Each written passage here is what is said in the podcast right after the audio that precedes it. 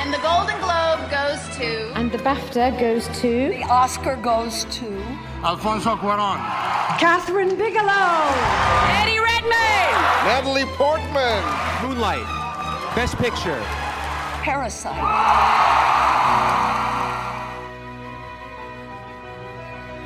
Bienvenida gente bonita al podcast de la estatuilla. Yo soy Wally y pues ya estamos listos, listas para hacer un recuento de lo mejor del 2021.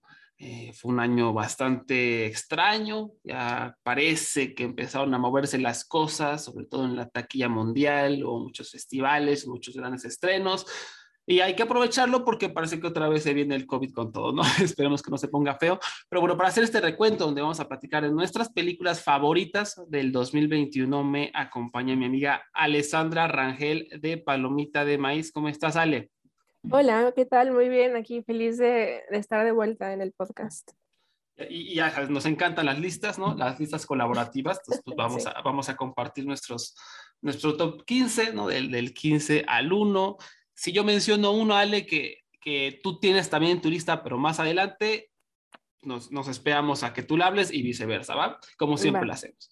Entonces, esto, esto va a estar interesante. Y obviamente no, no hay como, como restricciones porque sabemos que las fechas de estreno son muy extrañas, muy complicadas. Algunas películas del 2020 apenas llegaron a México, eh, pero algunas películas que ya estaban en, en otras plataformas, pues ya las vimos. Algunas que todavía no tienen fecha de estreno ni en Estados Unidos, pues también ya las vimos por algún Sí, ¿no? festival. Entonces, pues está un poco revuelta y creo que caótica, pero bueno, la intención es precisamente celebrar un poquito de, de lo que vimos en el año y también recomendar algunas películas. Em, tú, en, en términos generales, Ale, ¿qué te pareció este año cinematográfico? Fíjate que se me hizo muy bueno, o sea, creo que hay para todos los gustos y precisamente al revisar mi lista final como que entré en crisis porque tengo un buen de películas, o sea, en sí mi lista general son como de 40 títulos favoritos y llegar a este top 15 sí se me hizo un poco complicado.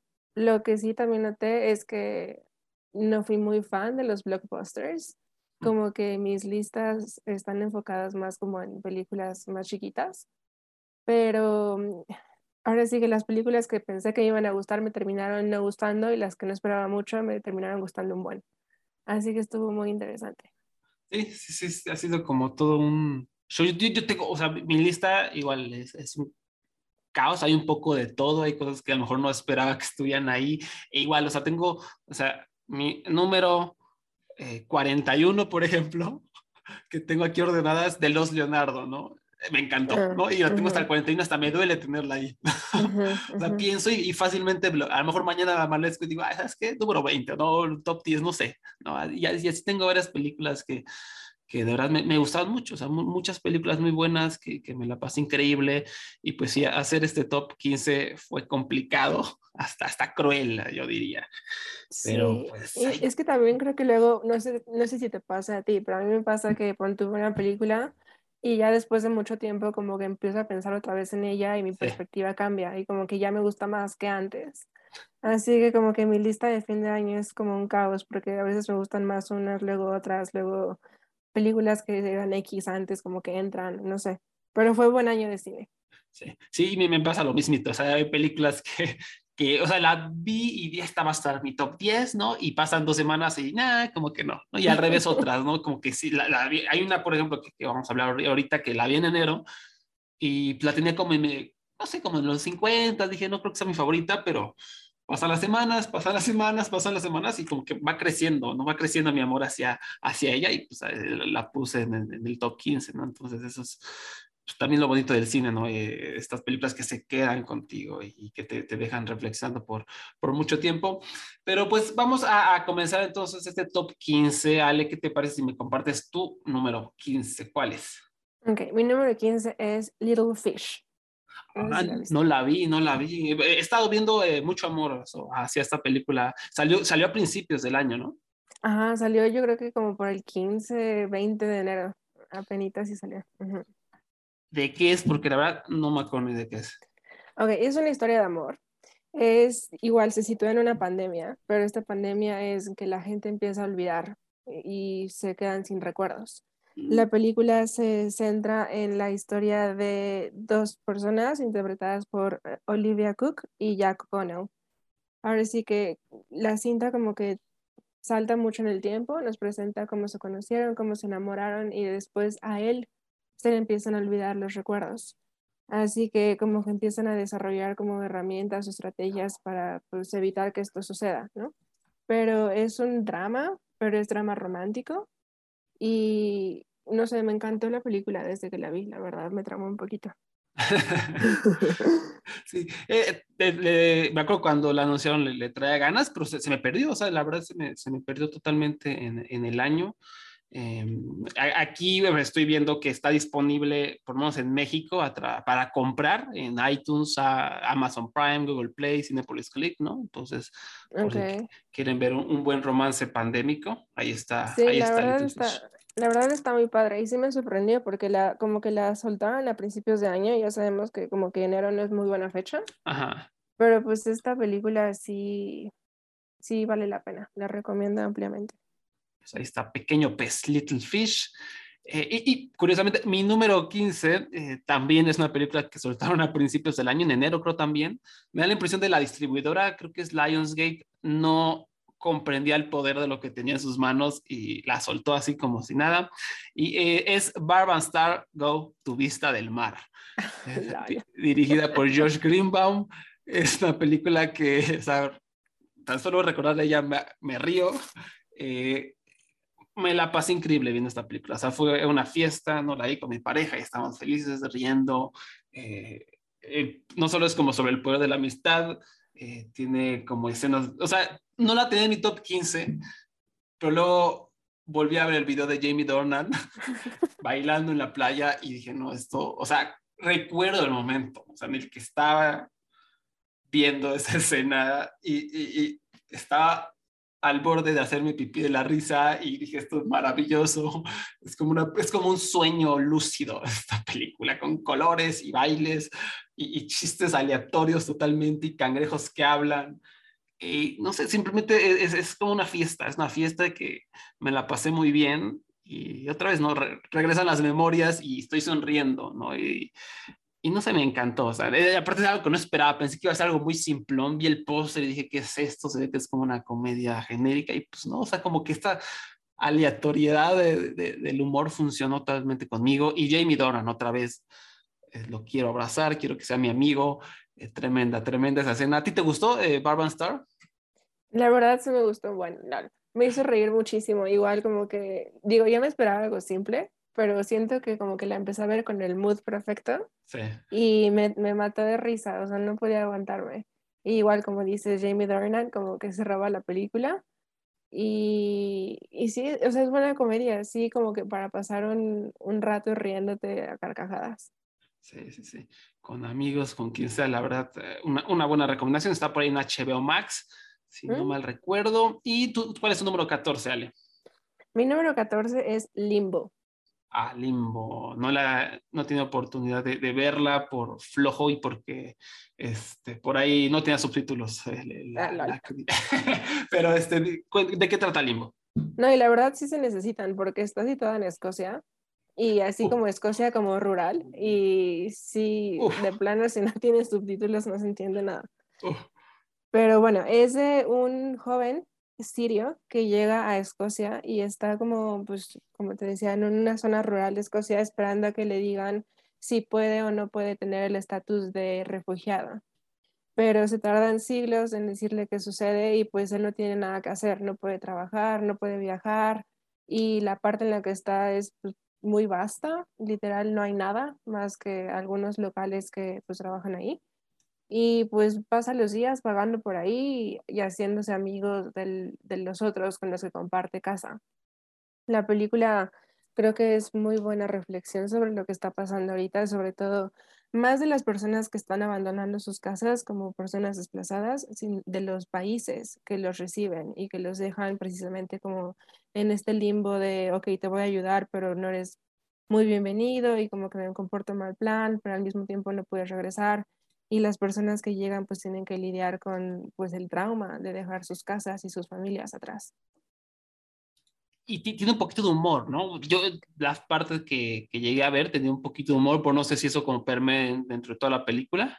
Sí, sí, sí, es como humor muy seco. seco. Ajá, exacto, es humor seco, pero, o sea, sí te hace reír, pero también es así como, es como la, la mezcla perfecta entre drama y, y humor. Y las actuaciones de los, del protagonista están muy buenas. Y en especial de un señor que sale de, de su amigo, que también es refugiado, que se llama, el, el actor se llama Vikash Pai. Una de mis, de mis interpretaciones favoritas del año. Así que si pueden verla, la recomiendo ampliamente. Sí, de hecho, esta fue como de las películas más queridas de, en, en, Reino Unido en el año que salió, creo que fue para las premiaciones del 2020. Eh, fue una película que gustó muchísimo, estuvo por ahí nominada Mejor eh, Película en, en, los BAFTA, Mejor Película Británica y Mejor Debut, y, y, le fue bastante bien. No sé si es una película que yo creo que vale la pena ver. He tenido muchas ganas de verla, pero exactamente como dice Ale, este, sí se necesitan este, unos buenos subtítulos eh, porque, porque está tremenda. Mi, mi, número 14, y creo que esto va a servir porque es como la película de la semana, la película controversial, controversial solo por una pequeña parte eh, eh, de, de, la población que la ha visto, es eh, No Miren Arriba, de Adam McKay.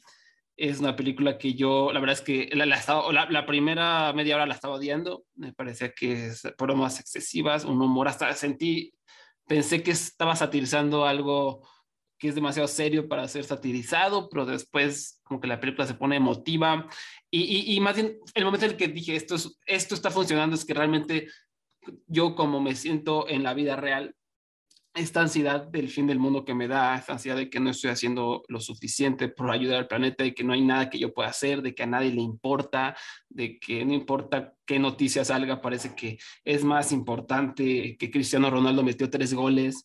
Eh, eso lo estaba transmitiendo en la película. Y ahí fue cuando como que le perdoné lo del humor y me empecé a meter y me terminó convenciendo, ¿no? Toda la emotividad y también eh, yo soy muy fan de Adam McKay, crecí viendo, o sea, como adolescente me tocó ver toda su etapa de, con Will Ferrell, eh, me encantó Vice, me gusta The Big Short, eh, esa una película que funcionó totalmente conmigo porque, no sé, me, me, me sentí comprendido, sentí que eh, en pantalla me, estaban representando to, toda esta ansiedad, ¿no? Y creo que sí, yo sentí que es algo eh, una película dolorosamente real, ¿no? La mejor caricaturesca, pero a mí sí me da la impresión de que si mañana anuncian que viene un cometa, cosas así sucederían. A lo mejor no en este extremo, pero cómo se maneja el mundo, parece que eso sucede, ¿no? Y también me sigo asombrando que la película se escribió antes de que empezara la pandemia, ¿no? Y pues todo lo que plasma es lo que sucedió durante la pandemia. Eh, y, y esta película que ver, yo no pensaría en recomendar a nadie porque otra vez es, es, caótica, es castrosa, es deprimente incluso, o sea, de verdad, eso es, es oscura. Eh, sus epílogos, como hace rato pusiste en Twitter, Ale, son terribles, uh -huh. terribles los epílogos, eh, que le quitan la seriedad del asunto como chiste de Marvel. Pero fue una película que, que me encantó. A fin de cuentas, me, me dio mucha emotividad. Timothy Chalamet este es hot take enorme, es mi actuación favorita de Timothy Chalamet, o sea, me, casi me hace llorar. Para mí es la mejor actuación que ha hecho Timothy Chalamet, porque es tan sencilla y tan como hasta espiritual, me sorprendió totalmente. En fin, eh, pero bueno, Ale, ¿tú qué te pareció esta película? ok. La odiaste. Pues, no, no la odié, o sea, la verdad se me hizo como, o sea, se me hizo buena, siento que sí ha, sí ha sido muy odiada sin razón. Pero, o sea, creo que no la amo tanto como tú. O sea, se me hizo bien. Siento que no soy fan fan de Adam McKay. O sea, recuerdo que la de The Big Shorts y Vice las vi y me gustaron, impresionaron. Igual te hacen reír por la manera en que presenta la realidad, ¿no? Y así son las cosas y están horribles, pero pues así es. Y mm, esta película creo que va por ahí. O sea, como mencionabas, es imposible no sentir como esta frustración y este miedo de que las cosas están súper mal y la manera en que el mundo reaccionaría pues está peor, ¿no? Pero siento que McKay como que no es nada sutil sí. y cuando tendría que como a lo mejor pararse poquito como que sigue y sigue y sigue. Y como ejemplo perfecto están los epílogos. O sea, creo que cuando terminó la película fue así como de, mmm, no estuvo mal, ¿no? Y como que la escena final precisamente es la que te impacta, ¿no? Pero ya conforme siguió, como que es así como, no sabe cuándo parar. Y eso es algo que a mí me frustró un poquito. Pero, o sea, la película se me hizo buena y se me hizo buena. Y sí hay instancias que están súper reconocibles en la sociedad de hoy, ¿no? O sea, que van a la, a la Casa Blanca y no, no les hacen caso porque no va conforme a sus prioridades políticas o a sus prioridades de campaña, o la parte en que están más enfocados en el chisme, eh, del entretenimiento, que literal en algo que va a acabar con nuestras- sus vidas. O sea, sí hay muchas cosas que literal reflejan lo que está pasando ahorita. Pero creo que para mi punto exageran unas cosas y eso como que al final no, no me terminó de gustar tanto. Sí, sí, sí, digo, yo estaba como, como que, al principio me pasó, al principio ya deja de exagerar, ¿qué es esto? Y pero me, digo, me, me fue convenciendo. Y lo que decías, ¿no? Esta reacción, la, la verdad es elitismo, o sea, yo lo que he estado viendo son los críticos de siempre que odian las películas de superhéroes, quejándose esta película, es malísima, todo, lo- o sea, aparte, no, no es que nos estén diciendo no me gustó esto, no me gustó aquello, están diciendo la, la gente que gustó esto es tonta, o sea, esa, esa es su razonamiento, o sea, todas las personas que están odie, odie, es ese, personas que les gustó Don't Look Up son tontas, que están, Ale, esta película, Don't Look Up, es la película que más he visto hablar a gente casual fuera de un blockbuster este año. Eh, Yo a- abro Facebook, gente que nunca, nunca veo opinar sobre nada, que solo, que no opinan nunca de películas, están opinando esta película, están recomendando esta película.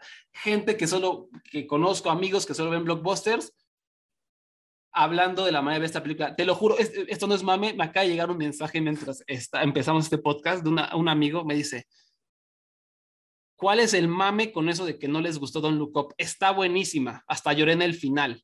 ¿No? Mm. Me acaba de llegar. Y es un amigo que ve mucho Marvel, que ve puro, muchos blockbusters, y se salió de zona de confort un poquito y vi una película un poquito más seria, ¿no? Es la película, vea los científicos. Yo tengo también un muy buen amigo científico con quien colaboro en otra página. Él es científico y le encantó la película. Me dice, ¿por qué? Porque me sentí escuchado.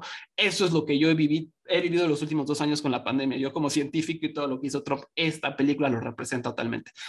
Métete a Twitter todos los científicos diciendo, esta película es mi vida, esto está increíble, la recomiendo.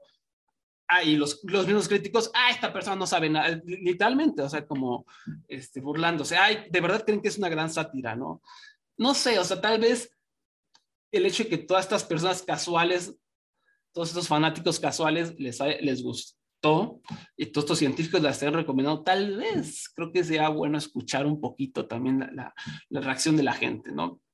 Porque al fin y al cabo lo que quiere hacer la película, aunque no lo haga, me parece de manera tan perfecta, eh, pues es como crear una pequeña reflexión ¿no? sobre el planeta en el que vivimos, sobre la situación actual, tal vez eh, eh, me, ayudarnos a, o empujarnos a algún cambio, ¿no? que al fin y al cabo creo que es la lección, la escena en donde el millonario de Mark Rylance le dice que te vas a morir así a Leonardo DiCaprio. Eh, Esto según los algoritmos te vas a morir y Leonardo DiCaprio agarra y dice, no, no me voy a morir así. Y él crea un cambio en su persona para cambiar ese futuro, ¿no? Y ese es el, el pequeño cambio que yo he visto a mucha gente reflexionar en redes sociales. Y pues si esa película, esta película, por más tonta que digan que sea, por más mal hecha que digan estos críticos, pues yo estoy viendo que la gente a la que está dirigida esta película está reaccionando y, y está diciendo voy a hacer un cambio. Entonces, ¿por, por qué dicen que es mala, no? Me parece Sí. que ha sido un, un, un, discurso bastante elitista, la verdad, no sé tú qué opinas. Creo que este ejemplo es como parte de una conversación más grande entre la disparidad entre críticos Sí, de sí, cine sí. y la gente normal y corriente que ve las películas de manera casual y no, no las analiza tanto como algunas personas, ¿no? que suelen ser los críticos.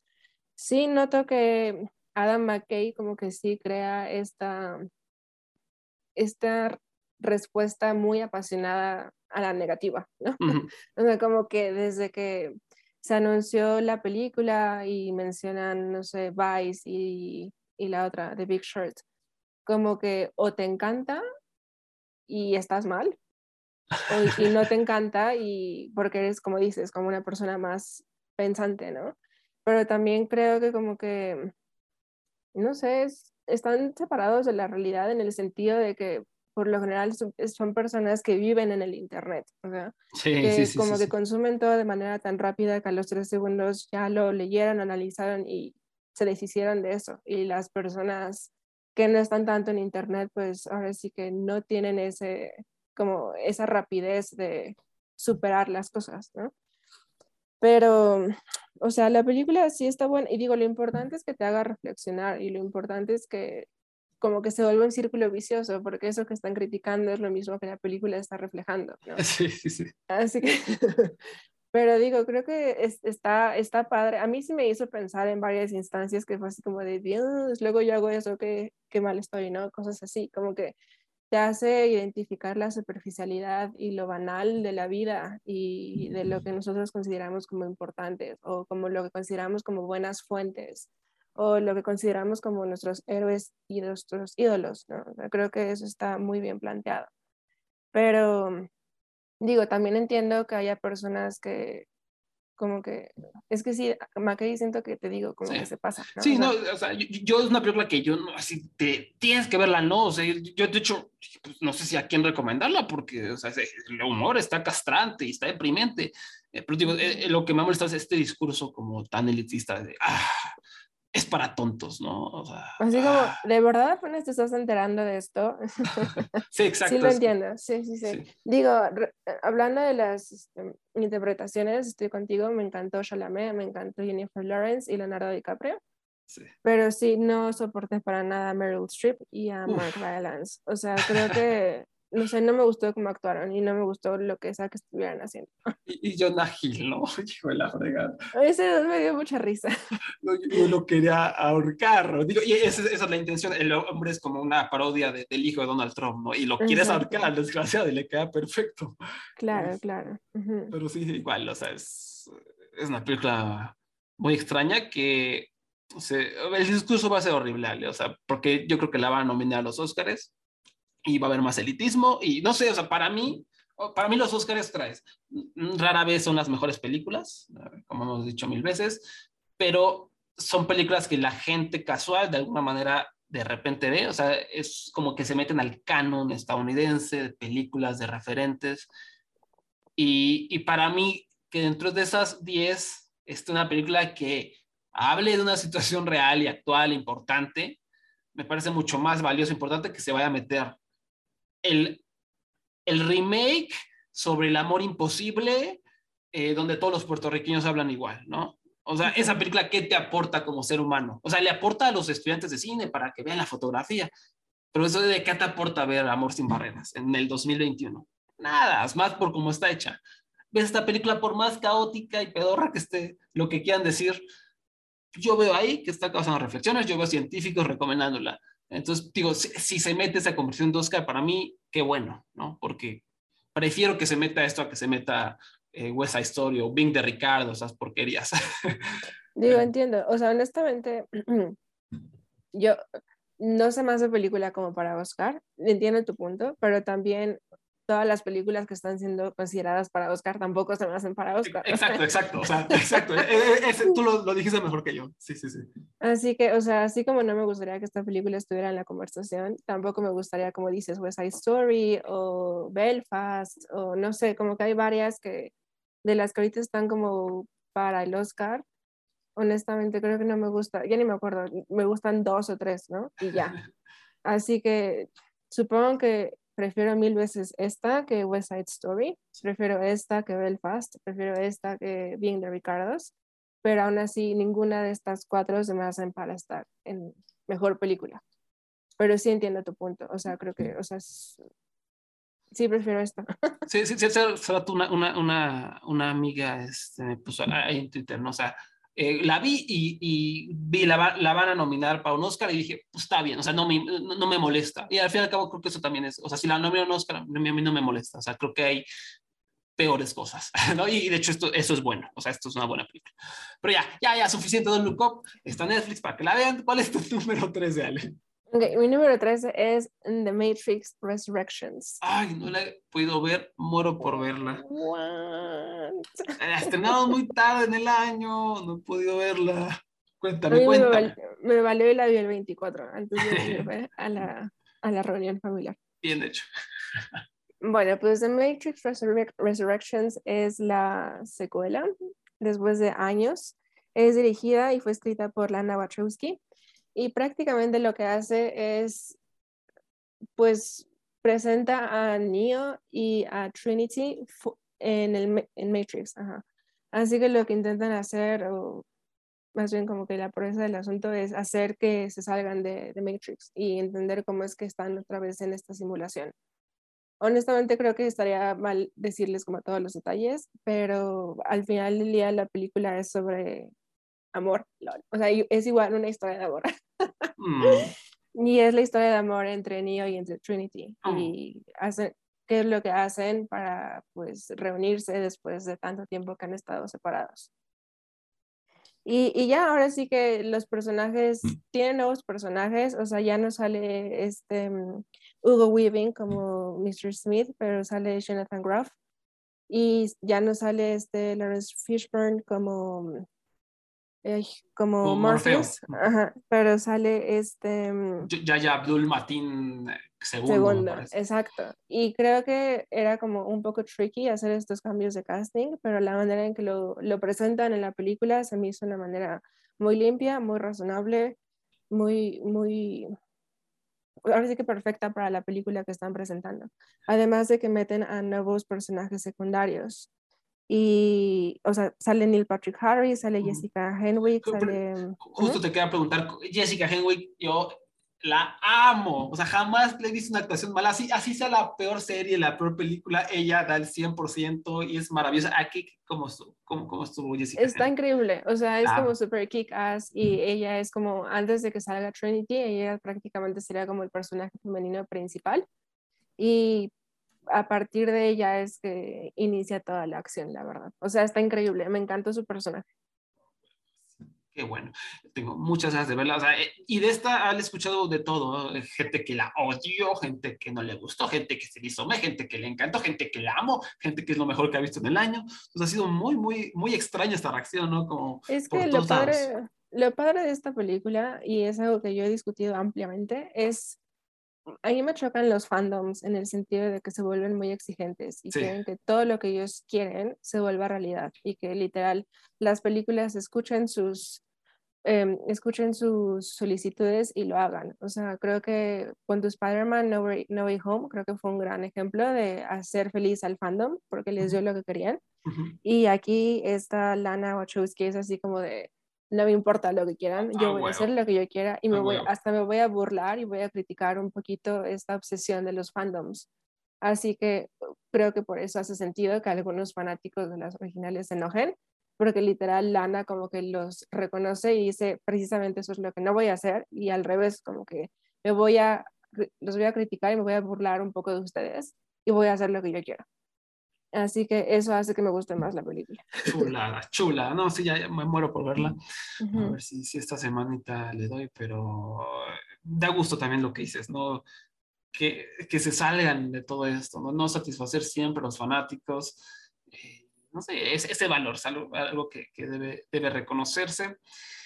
Y vámonos con, eh, ¿qué fue mi número 13? Sí, no, mi número 13 es, eh, igual lo, platicamos antes de comenzar a grabar, no, no sabíamos, yo, yo, yo la puse, pero realmente solo se estrenó en Cannes y creo que va a salir en, Francia hasta enero del 2022, no sé cuándo salga en otros lados, pero pues la puse aquí una vez, se llama A Radiant Girl, en francés, ah, La jeune fille qui va bien. Es una película magnífica que no les quiero spoilear ni los detalles, simplemente es como una, la historia de una, es un coming of age sobre una chava judía que quiere ser actriz, ¿no? Y, yo admiré profundamente las labores de dirección de Sandrine Kiberlin, que creo que es su debut como directora, porque realmente no, no te dice exactamente en dónde estamos ubicados, no te da el contexto total, te lo va revelando poco a poco y más bien se enfoca en, la historia de esta joven, ¿no? Y es una historia lindísima, con melancolía en el fondo. Y no sé, no, no sé qué más decir para no spoilear, ¿no? ¿Sabes? Pero eh, eh, es una de mis actuaciones favoritas del año de Rebecca Marder. Es una película que estuvo en Cannes, no, no recuerdo si ganó algún premio porque no estaba en la, en la sección principal, estaba como en Critics Week o no sé qué. Es un muy astuto manejo técnico eh, donde el profundo horror de una situación se hace sentir a través del seguimiento cálido de la cotidianidad de una joven con sueños, ¿no? Y aspiraciones, enamoramientos, y una familia amorosa. Y ya quiero que la gente la vea porque es una maravilla, es una maravilla y creo que a ti también te gustó mucho, ¿no, Ale? Me súper encanta esta película. No la puse porque precisamente lo que comentabas al inicio, pero la verdad, o sea, me súper encanta. Em, creo que lo que me gusta de la película es que quitando los últimos, no sé, 10 minutos de la cinta, podría estar sucediendo en cualquier parte y en cualquier eh, periodo histórico, ¿no? Ya como que van metiendo poquitos em, claves, pero pues en sí eso es algo que podría, el, el vestuario, la ambientación, todo parece ser que podría ser ahorita en, el presente o años atrás, ¿no? Eso me gusta mucho. Me gusta mucho mm, la, la escena final, se me hace impresionante. Sí. Las actuaciones están increíbles, la historia de amor al centro y la manera en que desarrollan esa historia de amor también me gusta muchísimo. Me gusta que la directora ocupa canciones modernas, aunque en sí la historia como que les digo que está un poquito como enigma de en qué momento se sitúa y la manera en que ocupa la, la música actual. Em, la verdad, sí la amo, pero decidí priorizar otras. Pero estoy de acuerdo con, tu selección. Va, va, a ser spoiler en un año que hagamos este programa, va a ser la número uno de, de Ale, ¿no? Yo creo que sí. hay, hay, un par de escenas que se apagan las luces. Sí, está increíble. Increíble. Y otro donde va caminando por un parque. No, qué pedo con esa película, tremenda. Sí, está eh, muy, muy bonita. Muy, muy buena. Entonces, apúntenla a Radiant Girl, se llama en inglés, en, francés se llama June Fil qui va bien, que a lo mejor es un mejor título conforme en relación a lo que trata la película, pero en fin, ya veremos cómo le va, esperemos que, que llegue a muchos, muchos lugares. Después, tu número 12, Ale. Mi número 12 es Violet preciosura de película, preciosura. ¿También está en tu lista? No está en mi lista. Pero estuvo cerca. Ok, ok, ok. Cuéntanos un poquito de, de, qué trata para la gente que no lo vio. Llegó a México como parte de Los Cabos y fue de lo mejor ¿no? que, que tuvo el festival. Y fue un festival bastante choncho. Bueno, pues la película se sitúa en Hollywood en un eh, tiempo actual y sigue a una, creo que es productora, que, ah, okay, una productora que tiene ansiedad y vive con la ansiedad y la ansiedad se representa con la voz de un hombre que le dice cosas horribles y le dice que no puede hacer nada y no sé lo que ella quiere, la ansiedad la trae abajo. Así que un día como que se harta y como que, ah, bueno, pero está padre porque la voz le dice que no puede y como que lo que ella en verdad quiere sale escrito en la pantalla. Así que un día como que se harta y como que decide dejar de lado a esa voz y como que empieza a hacer todas las cosas que en verdad quería hacer. Y su vida comienza a cambiar, no sé, empieza a explorar la idea de cambiar de trabajo a un lugar en donde en verdad la valoran, empieza a considerar la posibilidad de andar con un amigo suyo con el que siempre como que se mantuvo en línea.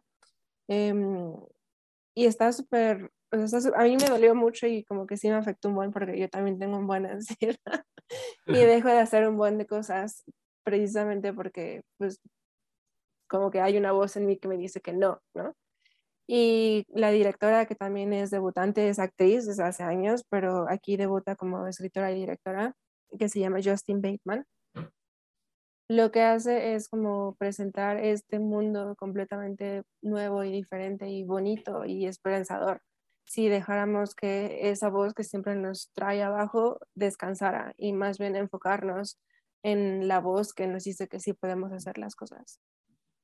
Sí, estoy, estoy de acuerdo. Igual también sufro de ansiedad y, y o sea, es una película como que te habla, ¿no? Y en un punto en el que a lo mejor puedes estar muy mal, pues como que de alguna manera te, te, te, te comprende, ¿no? Y te alienta es una película muy, muy valiosa, muy bien dirigida, también muy astuto, ¿no? Lo que decías de poner en texto lo que ella quiere hacer y la voz del hombre diciéndole que no puede hacer nada, me pareció un gran manejo, porque no es tan fácil. Eh, creo que de repente te bombardea precisamente la directora con esa información y, esto ayuda a mejorar la película. También hay un uso tremendo de música. Eh, hay una canción que ponen como la mitad de la película cuando va en el carro, que es una maravilla. Y sí, eh, Olivia Moon, la protagonista, es, yo creo su mejor actuación, ¿no? Muy, muy buena. Claro. Sí, sí, sí, creo que, o sea, creo que no hay punto de comparación. Nunca he visto a Olivia Munn de tal forma. O sea, Sí. la vi, me impresionó, me, me sorprendió. Tremendo. Entonces ahí está la recomendación. Estuvo en Los Cabos, espero que, que no se la hayan perdido, pero esperemos que, que llegue pronto, porque creo que en Estados Unidos no hizo mucho ruido.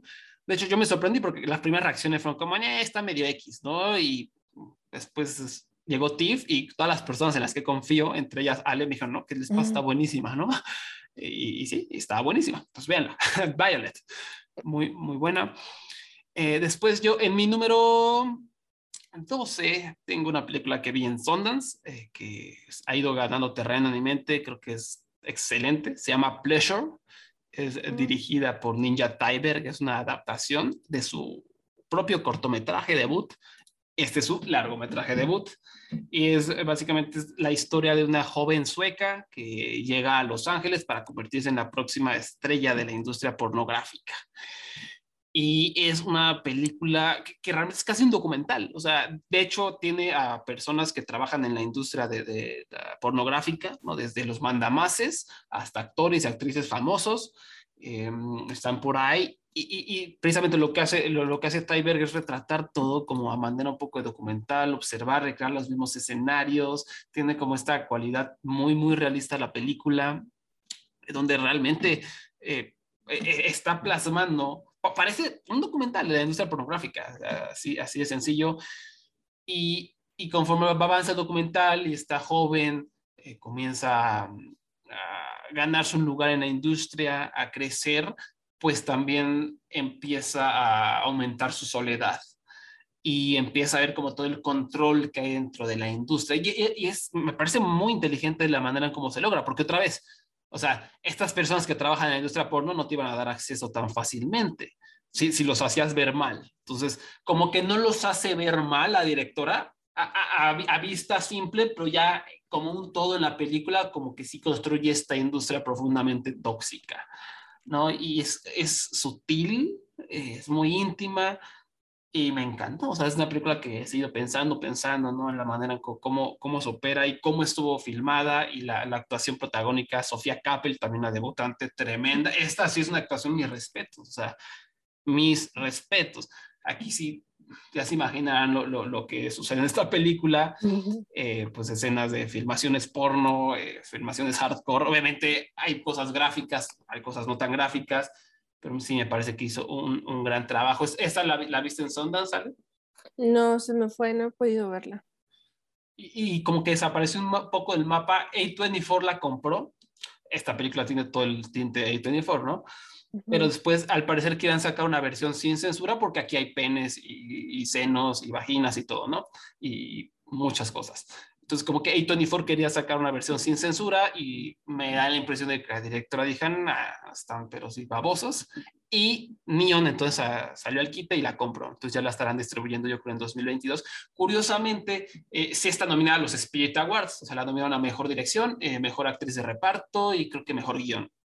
Ok. Entonces, eso está raro, o sea, no, no sé qué, qué esté pasando. Algo similar sucedió el año pasado con Nine Days, eh, que pues, no la habían distribuido bien y de repente pues, es- apareció en los Spirit Awards.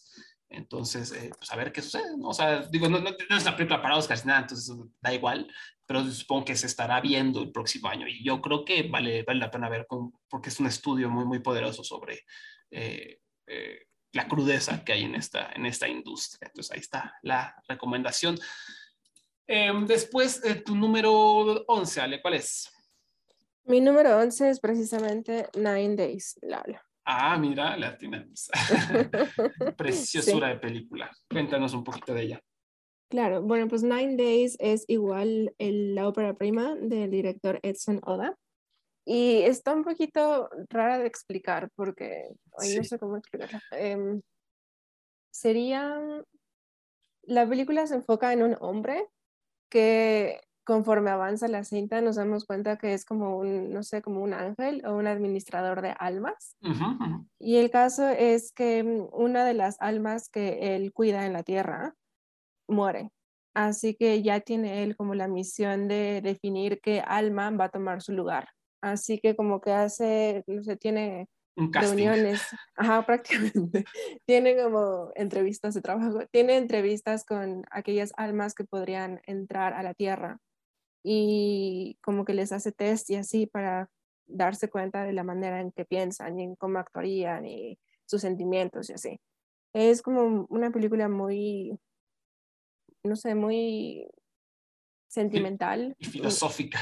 Ajá, muy filosófica, muy sentimental, como que te hace pues, reflexionar sobre tu vida prácticamente y la manera en que este hombre, el, el actor principal es este Winston Duke. Duke. Uf, uf. Y, ajá, exacto, presenta una actuación muy, muy tierna, muy conmovedora, lo cual suena súper contrastante porque lo ves y es un hombre gigante, ¿no? Sí. Y, Y con cara de malo como- un poquito, ¿no? Ajá, y aquí es como un osito de peluche súper lindo y súper sensible y súper callado. Traumado, traumado también. También.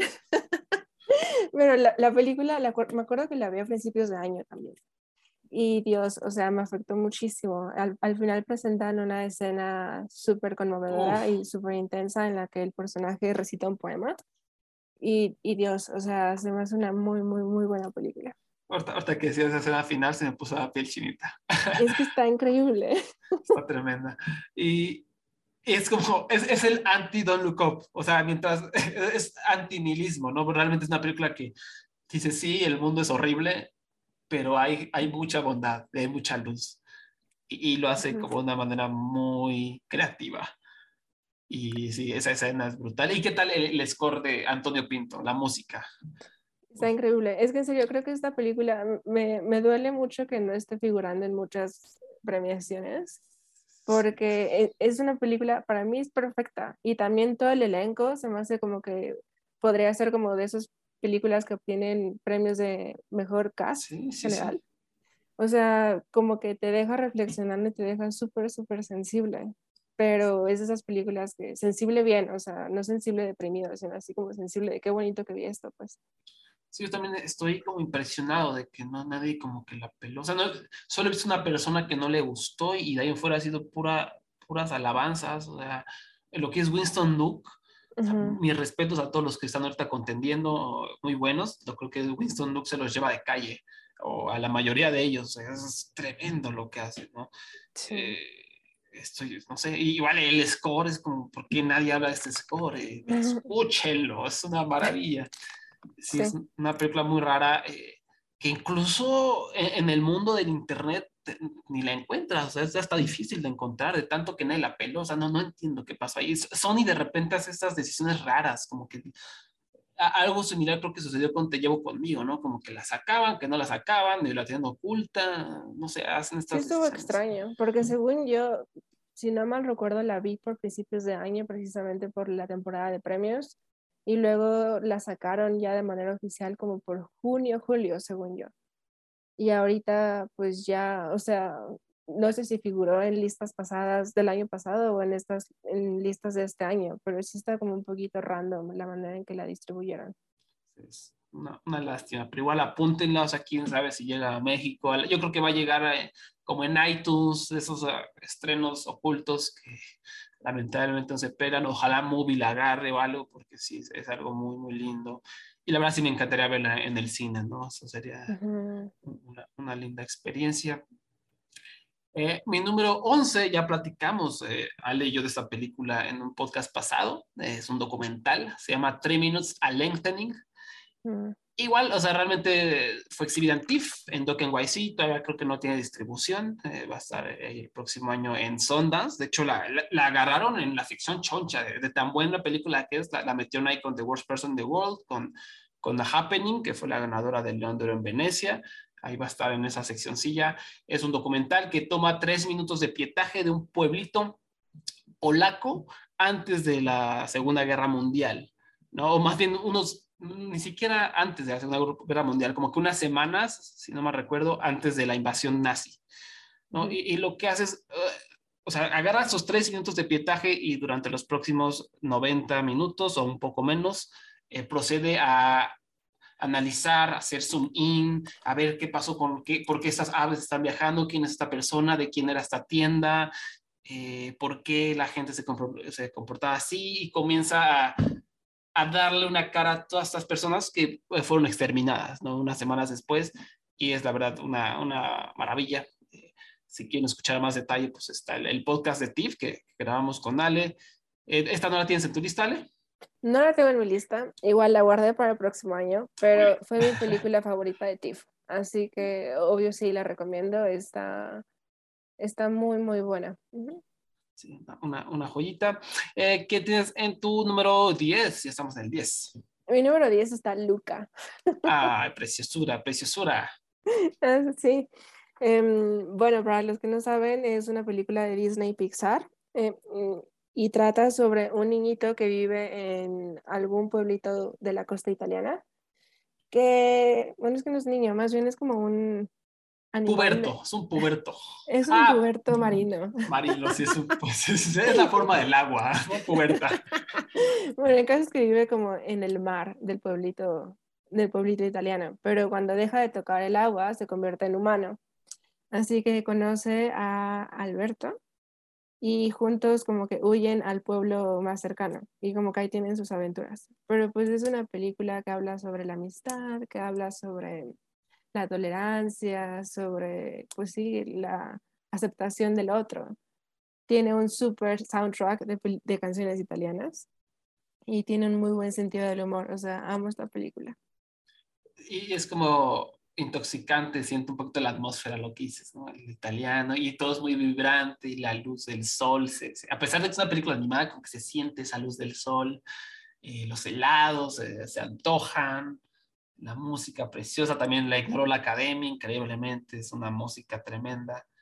Eh, Ujú. También es, creo que es mi favorita de, de Pixar este año, o de Disney Pixar en general este año.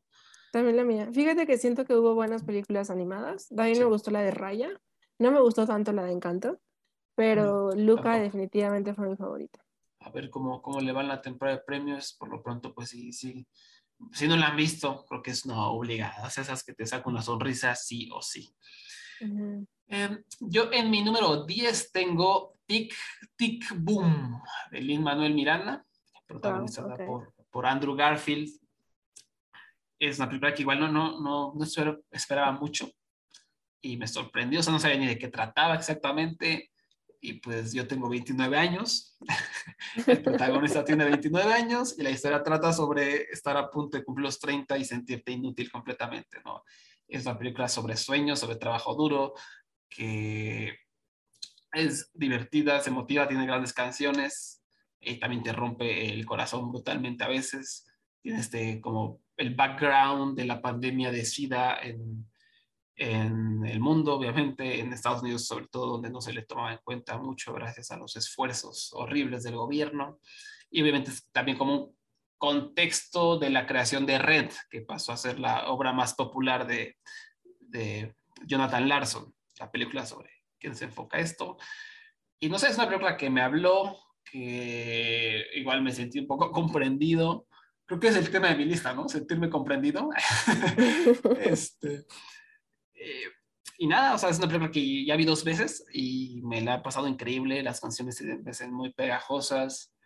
Eh, creo que Andrew Garfield se me hace como esta, es uno de mis actores favoritos, ya, o sea, como que este año lo comprobé, a pesar de que hizo esta película horrible de, de eh, Mainstream, ¿viste Mainstream? Ay, no, no la vi. Ay, no, horrible, horrible. Digo, o sea, eh, Andrew Garfield lo hace bien, pero la película en sí es terrible. De la, la hermana Sofía Coppola, se olvidó su nombre, eh, o quién sabe. Pero bueno, aquí, aquí Andrew Garfield es magnífico, creo que igual su actuación, y Robin de Jesús también lo hace muy bien, creo que todas sus actuaciones me, me llenaron de, de, de emotividad. Y no sé, ¿qué, qué a ti te gustó, gustó también, no? Tic Tic Boom. Sí me gustó, o sea, me gustó, no tanto como a ti, Eso, claramente. pero, pero sí me gustó mucho. O sea, también yo el año pasado estoy a, cumplir- a punto de cumplir 31 y toda mi vida la edad es algo que, con lo que me he obsesionado y que me ha traumado y que me ha molestado y que me da miedo eh, cumplir años y así, o sea. Y precisamente para esas personas que están un poco obsesionadas con la edad y con la idea de que tengo que hacer algo trascendental antes de cumplir cierta edad o simplemente hacer algo trascendental, creo que esta película puede ser un poquito triggering. Pero mm, creo que también ayuda mucho la reflexión para las personas que son creativas y para las personas que quieren crear algo en el sentido de, pon tú, no sé, yo quiero escribir un guion, ¿no? Y es así como, hay una escena en donde la gente, la gente de personaje de Andrew Garfield le dice así como, cool, qué bueno que escribiste uno y ahora a darle al siguiente, ¿no? Sí. como que es esta batalla incesante de crear, crear, crear, crear, crear y después a lo mejor de 10 años de creación va a ser como tu gran golpe de suerte. Así que honestamente sí no es fácil como de digerir si están obsesionados con eso de dejar algo al mundo. Pero creo que la manera en que lo presentan, o sea, es muy comprensiva del artista que está como ahí peleando y también como que te abra los ojos de que como que no es nada sencillo. No sé, siento que Sí. en las películas, en las historias de éxito con tú de Hollywood siempre vemos el final y es así como, ay, qué padre, lo lograron, ¿no? Pero no vemos como la lucha detrás de ese final. Y es lucha que a lo mejor son 10 años o 15 años. Por ejemplo, en el caso de Jonathan Larson, pues aquí presentan una a la que él pensó que iba a ser como su éxito y no fue su éxito. Y su éxito llegó cinco años después de lo que para, para él era el límite, ¿no? Así que obviamente Andrew Garfield actuó súper bien. Mi favorito fue Robin de Jesús, Sí, tremendo. pero, pero sí es buena película. Y está en Netflix para. Creo que esta gente, esa fue muy popular, o sea, estuvo en el top 10 un buen rato, entonces supongo que, que ya muchos la habrán visto y va a estar figurando en la temporada, entonces es una, una obligada, según yo. Eh, tu número 9, Ale, ¿cuál es? Mi número nueve fue The Killing of Two Lovers. Vámonos. ¿La viste? Sí, la vi. Ah, ¿Te gustó? Sí, no me encantó, o sea, tanto, pero creo que, y lo que pasó con el sonido, eh, la historia que cuenta es sumamente interesante, como que me, me agarró, no, no sabía de nada sobre ella y sí me agarró como en curva y, y la disfruté, pero cu- cuéntanos un poquito eh, eh, su, su extraña trama. No, no es tan extraña. Pues no, prácticamente es un drama familiar y Sí. es un chavo, bueno, una pareja que se están dando un tiempo de, de break, pero él como que está muy decidido, más bien según él van a regresar. Y la esposa, pues él se sorprende cuando la esposa como que ya está reiniciando su vida y la reinicia sin él, o sea, ya tiene novio, ya está como sentada en su casa y así. Y pues prácticamente es como el intento de, del esposo de como aceptar esta realidad sin actuar violentamente hacia ella, que sería como su primer impulso.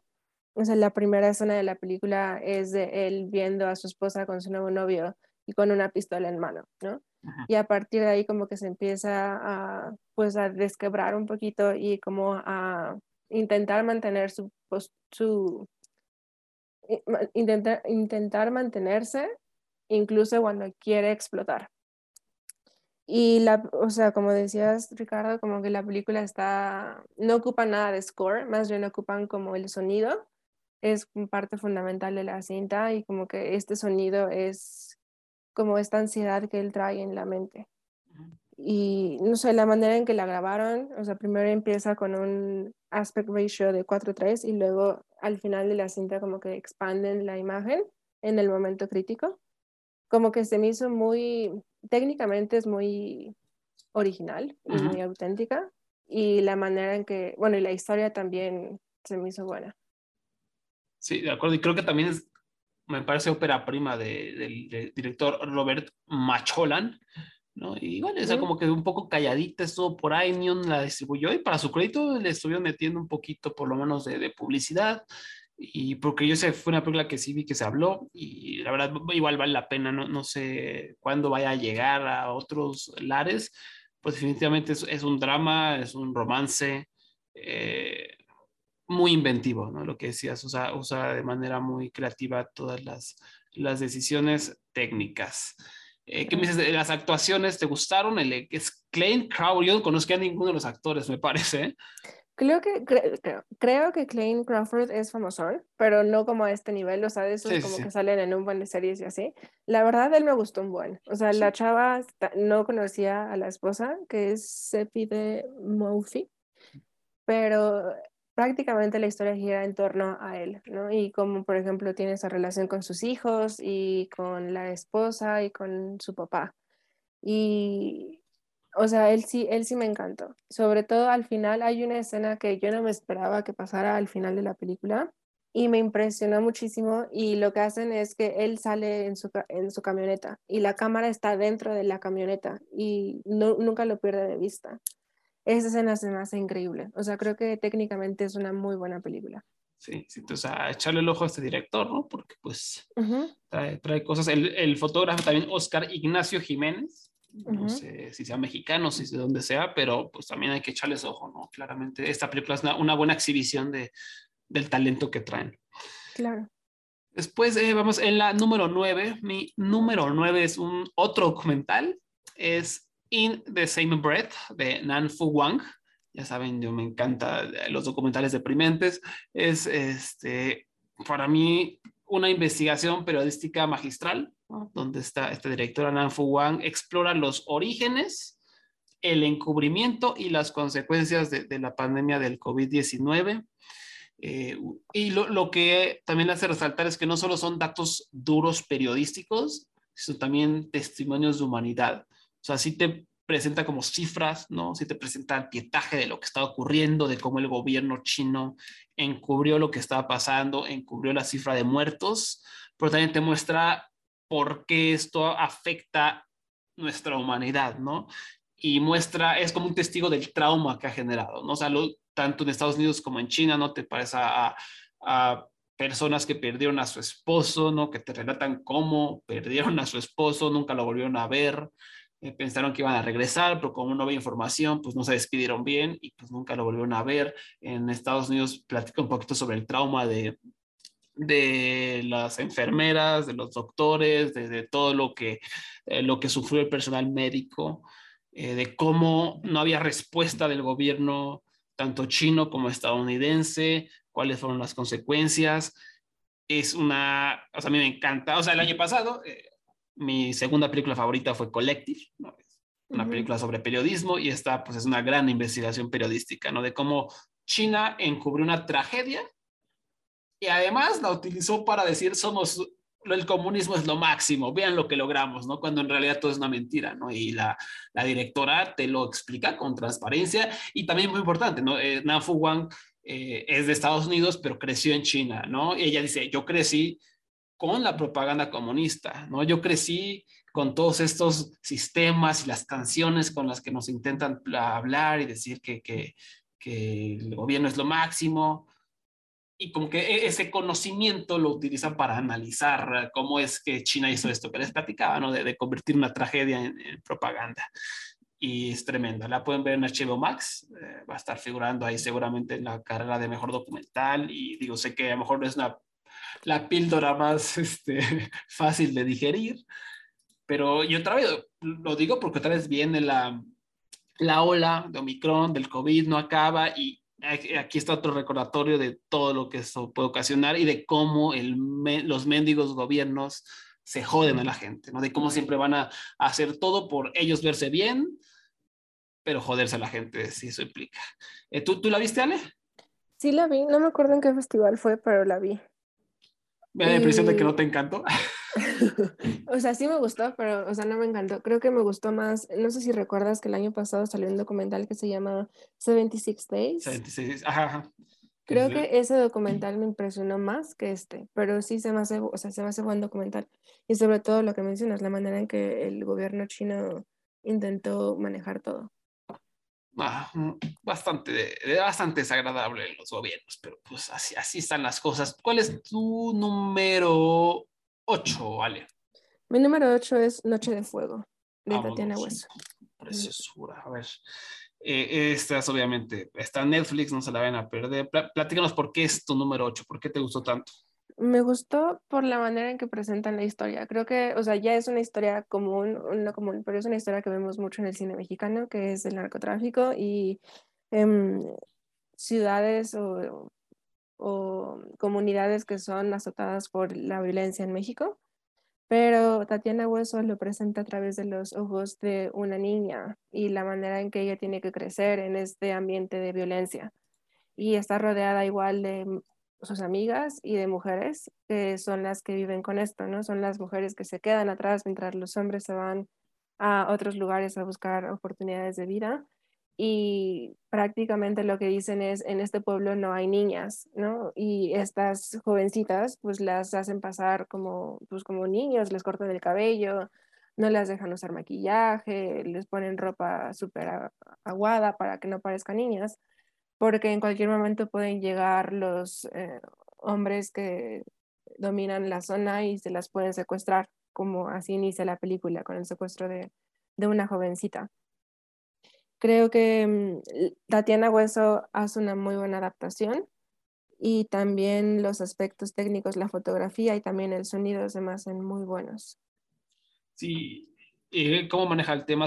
casi como, obviamente se nota que, que, la directora viene de un background de documental, ¿no? Que es una gran documentalista, Tatiana Hueso, y pues es lo que te, te mete también la historia, ¿no? Que de repente parece que estás viendo un documental, o sea, observa, observa muy bien y te mete a la historia.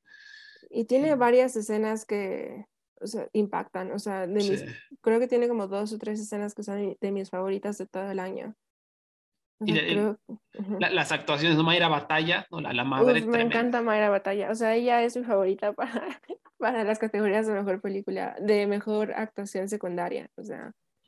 En alguna parte de la película hacen el cambio de niñas a adolescentes, así que Mayra Batalla es la única que se mantiene. Ella es la mamá de la, del personaje principal y ella es la que presenta como este terror en silencio, o sea, como que cuida mucho a su hija, pero no le dice por qué, pero pues obviamente sabe cómo están las cosas, ¿no? También el, el, sonido. Esta es una película que pues mientras alabamos, sí, el sonido de Spider-Man, bla, bla, y los blockbusters, aquí este es el sonido que más me llama la atención, ¿no? Realmente se utiliza para, como una herramienta para encumbrar a la historia, ¿no? O sea, de escuchar siempre a las aves, escuchar siempre a las vacas haciendo mu, y cuando no, ya cuando no están haciendo mu, cuando hay silencio, son reemplazadas por los motores. Y eso me impactó mucho, ¿no? Como que Hueso o sus sonidistas, cuando llegan los, eh, los narcotraficantes, los secuestradores, la, la, mezcla de sonido resalta como el motor, resalta los balazos para que de verdad te aterres, o sea, para que esos, esos sonidos te den el miedo, o sea, que digas ya valió gorro, ¿no? Cuando, cuando llegan estas personas, e, es, un sonido increíble, una fotografía tremenda.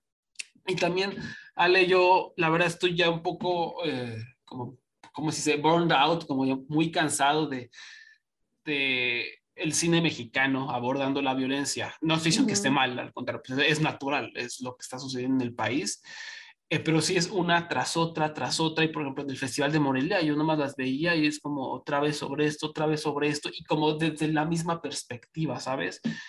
Y, y, Noche de Fuego me vino a cambiar todo eso, o sea, aborda la violencia, pero de una manera increíble, de una manera auténtica, inmersiva, y desde un punto de vista, desde un, como si fuera un coming of age.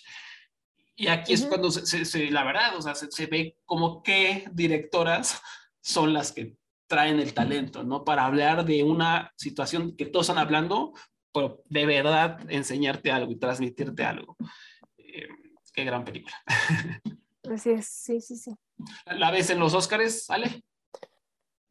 Pues, uy, es que, digo, a mí me encantaría, por ejemplo, Mara Batalla, ¿no? O Sonido, y así. Bueno, Sonido creo que ya no fue, pero Mayra Batalla me encantaría. En la, en la categoría de Mejor Película Internacional, o sea, me encantaría, pero también siento que la academia está enfocada en las películas europeas.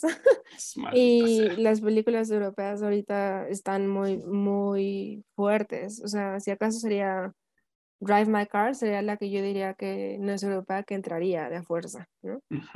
O sea, honestamente sí creo que, o sea, sí tiene para competir y sí es de las mejores del año, pero simplemente la lista corta a mí me dejó medio decepcionada porque pues otra vez Europa domina y hay muchas películas de otras partes del mundo que merecen estar ahí. De África no metieron nada. Este año trae África bastante buenas. Eso también me dolió bastante. Pero a ver, yo creo mi esperanza es que digo, a ti no te gustó la, mano de Dios, a mí sí me gustó, pero sí mm. siento que es, eh, eh, la esperanza de Noche de Fuego reside en eso, que, la, que los votantes digan, bueno, esto no me gustó, está demasiado raro, o no sé, raro, como demasiado abstracto la segunda parte, o no, Pero sé. Sorrentino, o sea, Ajá, según sí, yo sí, es de los favoritos. Sí, sí, sí. O sea, yo ya estoy siendo muy optimista diciendo que a lo mejor no les gusta como este, este cambio tan radical que trae la película y digan, ¿sabe qué? Mejor Noche de Fuego, ¿no? Pero no, sí está difícil. Es que honestamente es la, es la competencia más interesante. Estoy viendo aquí las lis- la lista que, de películas que ya vi que sí están. Es la lista más interesante y duele que solo sean cinco las películas que pasan. O sea, son muy pocas, eh, ¿cómo se dice? Muy pocas, muy pocas selecciones finales para Sí. la buena calidad que hay este año. Sí, te- tendrán, que, eh, eh, tendrán que expandir el campo de nominadas a 10. O sea, eso ya tendrá que hacerse. No creo que lo hagan, pero sí, la, la calidad es, es indiscutible y pues ojalá le vaya bien a, a- a Noche de Fuego para que más, más gente la vea. Después, eh, mi número 8 es una película que si no mal recuerdo, Ale, tú la tenías en tu top del año pasado. Eh, se llama Te llevo conmigo, de Heidi Mm. Ewing. Igual ha tenido, como platicamos hace rato, ha tenido un caótico camino, o sea, como que Sony se estrenó en Sundance del 2019, me parece. Sí. Luego, como que la distribuyeron para meter la temporada de premios. Se estrenó en Silencio en México para que calificara a ser representante de México. Obviamente no la eligieron. Luego salió durante la pandemia, casi no se vio en México, casi no se vio en Estados Unidos porque Sony Pictures hizo un desmadre. En los le fue muy mal inexplicablemente. A lo mejor es porque es coproducción estadounidense.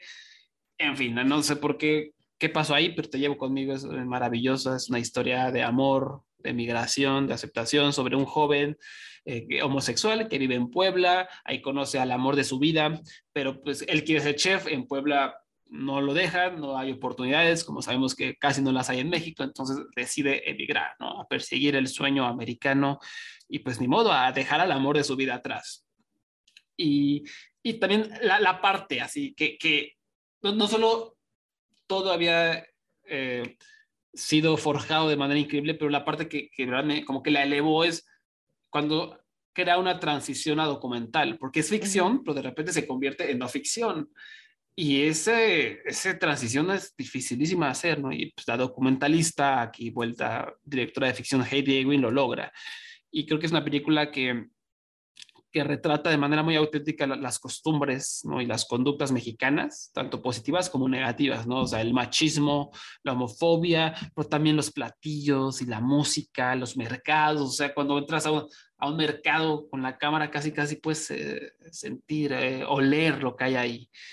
Y otra vez eso viene, eh, eh, mira qué, qué curioso, conectado lo, a lo que decíamos de Tatiana Hueso. Heidi Ewing también es una documentalista que, que hace su debut de, de ficción.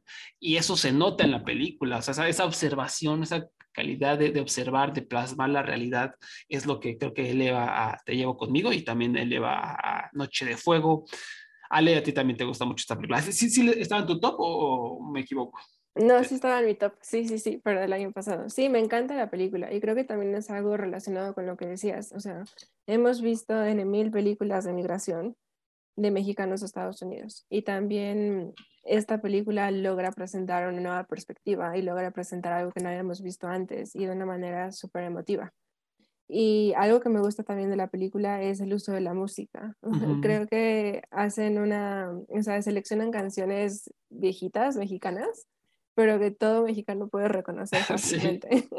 Sí, sí, sí. Y eso lo hace como mucho más disfrutable. Y la película que usan de, de Natalia Lafourcade hasta la raíz, creo que es perfecta para presentar y explicar esta, pues la situación del chavo, ¿no? De que ama México, aquí deja a su hijo, pero también tiene que buscar nuevas, eh, nuevas oportunidades de vida y ama aquí a alguien, pero como que es esta división entre tu hogar y tu nuevo hogar, ¿no? O sea, creo que está muy bien manejada la, la, la historia.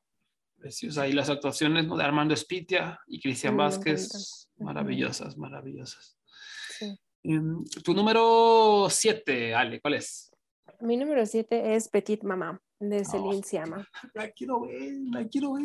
La estoy, estoy frustrado, Ale, porque este, la bloqueó, Neon la estuvo bloqueando en TIFF, en Chicago. Aparte en Chicago me dijeron, sí, sí la vas a poder ver. Y a la mera hora no. En TIFF dijeron que iba a estar disponible en todo el mundo. Y un día antes cambiaron a que solo en Canadá. Entonces estoy frustrado. Y, y eh, para los que no sepan, Retrato de una mujer en llamas es mi película favorita de todos los tiempos. ¿no? Entonces, Wow.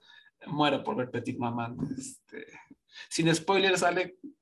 Cuéntanos por qué te, te, te, te gusta, por qué hay que esperar con ansias Petit Maman. Porque está súper linda. Ah. está súper bonita. O sea, es literal, es una película, solo dura como una hora veinte minutos. Y como que es un abrazo así, una cobijita, un, un chocolate caliente cuando te estás sintiendo triste. O sea, eh, trata sobre una niñita que tiene que ir a mm, poner en orden la casa de su abuela que acaba de morir junto con su mamá. Pero la niña pues está como aprendiendo a lidiar con esto del duelo y de perder a un ser querido cercano. Y cuando se va a vagar por, las, por, por el bosque que está cercano a la casa, conoce a una niñita, a otra niñita. Y resulta que esta niñita es su mamá de pequeña.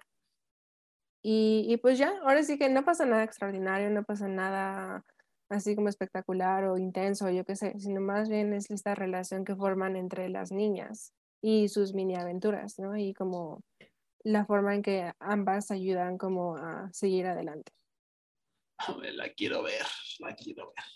Eh, por ahí vi este, un crítico ¿no? Eh, inglés que decía que es como la mejor película, tal vez de todos los tiempos, para todas las personas, o sea, para toda la familia. Pues creo que en su categoría, de su, su clasificación es U, o sea, como para todas las personas, sin excepción alguna, ¿no? Y, y qué lindo que haya una película así que todas personas de todas edades puedan conectar. Eh, ¿Es, cierto eso? O sea, sí, yo la vi y me encantó. Y luego mi mamá la vio. y también le gustó un buen. O sea, creo que sí, como que hay algo lindo para todos. Es que en serio es una película muy sincera, muy, muy pura. Así que, o sea, honestamente, pues, ¿cómo no te va a gustar eso? Y, es de Celine Sciamma, que es una, una maravilla. Claro, y ella sabe manejar muy bien a, actores jóvenes, a niñas, ¿no? Sí, sí, sí. Y las dos niñitas que son gemelas actúan súper bien. Maravillosa. Lástima que la academia y, Francia en general parece que odia a Celine Sciamma, ¿no? Como que nunca la, nunca la pelan, ¿no? No sé qué pasa, qué pasa ahí, pero es una directora maravillosa. Muero, muero por ver Petit Mamá. Ojalá llegue pronto. Creo que en México no, no, hay distribución, ¿o sí? No, no he visto. No sé si Movie la traiga. Ah, en Reino Unido la trae muy ojalá aquí también, ojalá sí. Ay, pues muero por verla. Ya, ya falta poco, ya falta poco. Mi número 7 es todo lo contrario a Petit Maman. todo lo contrario. es El último duelo de Ridley Scott. Ah, claro. Eh, nada que ver. es, eh, para los que no lo vieron, es básicamente la historia de una, una mujer en la, este, en la Edad Media, ¿no? Si es edad media, bueno, sí, como del medievo, eh, que la violan, eh, la viola el mejor amigo o uno de los, como amigos, enemigos de su esposo, que es Matt Damon, ¿no? y Adam Driver es su enemigo. Lo interesante de esta película es que esa historia de violación te la cuenta desde la perspectiva del esposo, del violador y de la víctima. Es increíble, ¿no? Porque yo, yo, no sabía exactamente cómo, cómo se desarrolló esta película y pues estás ahí en la sala de cine y de repente ves, ¿no? Como la, la verdad según esta persona, la verdad según esta otra y eh, comienzas a ver los cambios entre las historias y es cuando dices, ¿qué huele, qué huele, qué huele? ¿no? Así como que, ¿qué está pasando? Me parece que es una gran representación cinematográfica de la depresión sistémica, ¿no? Que tristemente te hace ver cómo pues las cosas no han cambiado o por lo menos lo que está intentando representar. Eh, cómo es que la cultura patriarcal eh, sigue estando igual. De hecho, hay una escena de un juicio que básicamente utiliza citas de un juicio actual, ¿no? Un juicio moderno que hubo. Em, el guion de Nicole Holof, Holof, ah, perdón, está escrito por Holofcener, Ben Affleck y Matt Damon, ¿no? Pero creo que la parte que resalta es la parte de Jodie Comer, de, la parte de la víctima, que esa parte la escribió Nicole Holofcener, que me parece que es una de las mejores escribas que, que tiene Hollywood. Eh, Jodie Comer es brutal, brutal. O sea, yo estoy, no, no, sé por qué no está ganando todos los premios de la temporada. Es una de las mejores actrices del planeta para mí. Eh, la, el hartazgo de vivir bajo presión, lo ves ahí reflejado. Eh, todos los cambios sutiles que hay entre perspectivas de, cada uno de los hombres. Me encantó la forma en cómo se, presentó y, la cereza en el pastel, o sea, el duelo, o sea, ya el que es el último duelo es absolutamente brutal. Ahí es Ridley Scott en su elemento, con gente partiéndose el hocico. Eh, Pero es siempre, para mí el centro es, es Jodie Comer, diosa Jodie Comer, eres lo máximo Jodie Comer. Eh, ¿Qué te pareció el último duelo, Ale? Se me hizo muy buena, sí me gustó, pero también entiendo que la gente no la vea mucho porque Sí. está muy densa y está muy dura y presenta dos escenas de violación Sí, vista de diferentes puntos de vista. Pero sí. se me hace muy buena, o sea, creo que como mencionas, el guion es increíble y, y creo que lo padre de esto es que te das cuenta en los pequeños detalles, ¿no? Porque literal presentan como lo que sucede de diferentes, de tres formas distintas, pero como que precisamente en las interpretaciones de los actores ves esos cambios sutiles y ves, por ejemplo, no sé, alguna mirada o alguna palabra, como que cosas así que salen a la vista por la manera en que los actores lo traen a la, vida. Em, me gusta mucho, siento que efe- efectivamente como que la temporada de premios no ha sido muy amable con esta película, pero y más que, bueno, es mi preferida de las dos de Ridley Scott del año, aunque sí me gustó La Casa Gucci, lol. Pero, o sea, se me hace muy, muy buena. Y, y como mencionas, o sea, creo que como que es vista obligada, sobre todo para la audiencia masculina, porque yo he visto algunos comentarios, no sé si te tocó ver un comentario que decía algo así como, pero pues los tres puntos de vista son iguales, ¿no? Y eso es como, eso es como una bandera roja, eso es así como de alerta, porque literal, a lo mejor eso es lo que necesitan ver, ¿no? Porque definitivamente son diferentes y si esto es lo que necesitan para darse cuenta de qué tan mal están, pues a lo mejor es necesario que lo vean. Sí, sí, de acuerdo totalmente. Y lo vi, no solo esa persona horrible de Twitter, que es terrible, he visto, he visto críticos importantes decir que ellos no vieron diferencia, que no entienden por qué hubo dos escenas de violación si son iguales, ¿no? ¡Wow! Ok, O o sea, sea, no- si no- ese es tu caso, definitivamente esa película es para ti. Sí, exactamente. O sea, si, si no notaste la diferencia, pues sí hay, hay, que, hay que estudiarla, ¿no? Tendría que ser como una vista obligada para hombres de, de preparatoria, ¿no? No sé, o sea, es para hombres de todas las edades, ¿no? Realmente creo que es una película que pues te enseña, ¿no? Cómo, cómo es la perspectiva patriarcal de la verga. Perdón Claro, por la claro, palabra. sí, sí, sí. O sea, todas las mini agresiones y agresiones evidentes hacia la mujer, creo que es perfecto ejemplo. Eddie Comer, Dios te bendiga. Este, eh, el número 6, Ale, ¿cuál es? Número 6 es The Worst Person in the World. De Joaquim Trier. Así es. Sin spoilers, sale de qué trata la película, que está finalista a los Oscars, es una de las grandes favoritas. Y, y la verdad es que las películas que, que yo veo el póster, yo veo como la sinopsis y digo, esta, esta película le va a encantar a Ale, ¿no? Es que soy súper, o sea, sí, que el trailer también. Y soy súper, súper fan del director. Ah. Así que, o sea, la película prácticamente es la historia de una chava, o sea, que acaba de cumplir, está a punto de cumplir 30, así tipo tic tic boom, ¿no? Pero ella no sabe qué hacer de su vida y como que inicia una relación ya formal con un señor que es mucho más grande que ella, que es este Anders Danielsen Lee, que igual me encanta.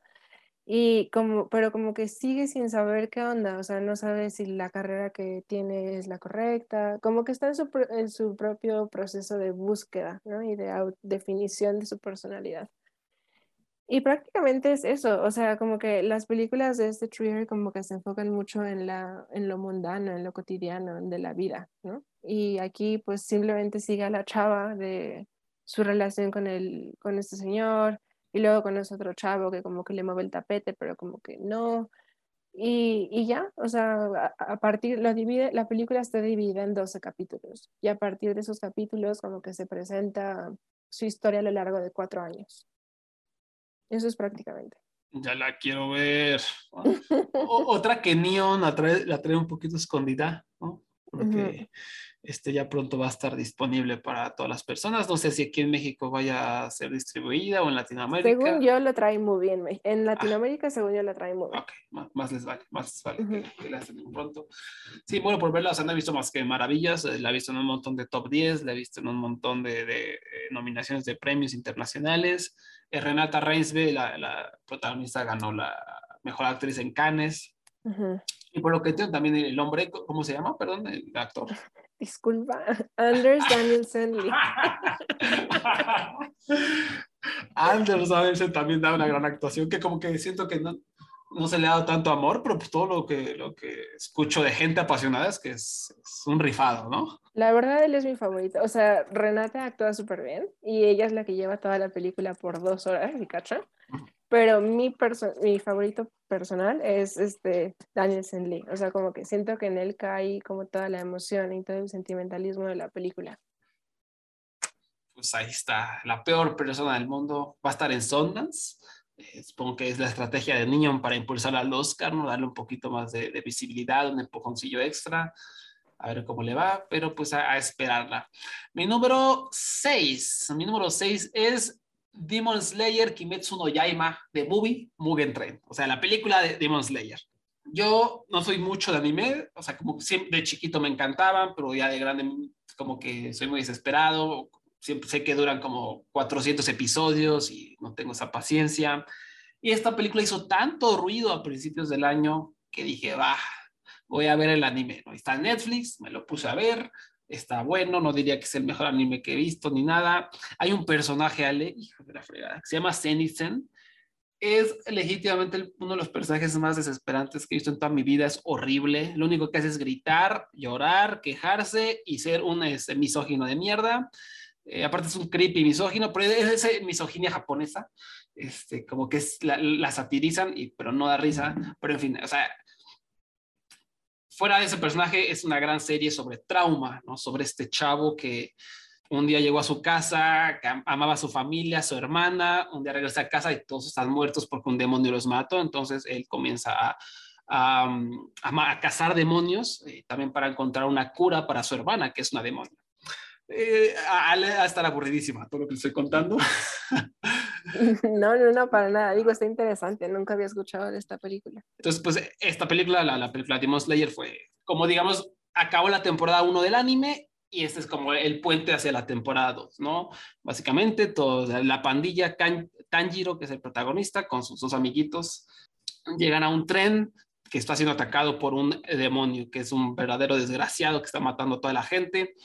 Eh, y, y lo que hace también esta película es que es una exploración de trauma, ¿no? Que se toma el tiempo eh, para explorar como lo- lo- los antecedentes de, de el protagonista, del amor que sentía su hacia su familia, del trauma que está experimentando, del dolor, de pues, haberlos visto a todos ser masacrados por un demonio, de cómo es lo importante de seguir adelante, de, de luchar por lo bueno, y tiene una escena final increíble, una batalla este, que Dragon Ball se queda chica, ¿no? O sea, es, es- es impresionante, es, yo es una película que me la pasé increíble. O sea, el único detallito fue es que este personaje que, que te contaba, Zenitsen, es horrible, pero sale poco. Lo bueno de la película es que sale poquito. El personaje que menos sale, está como relegado.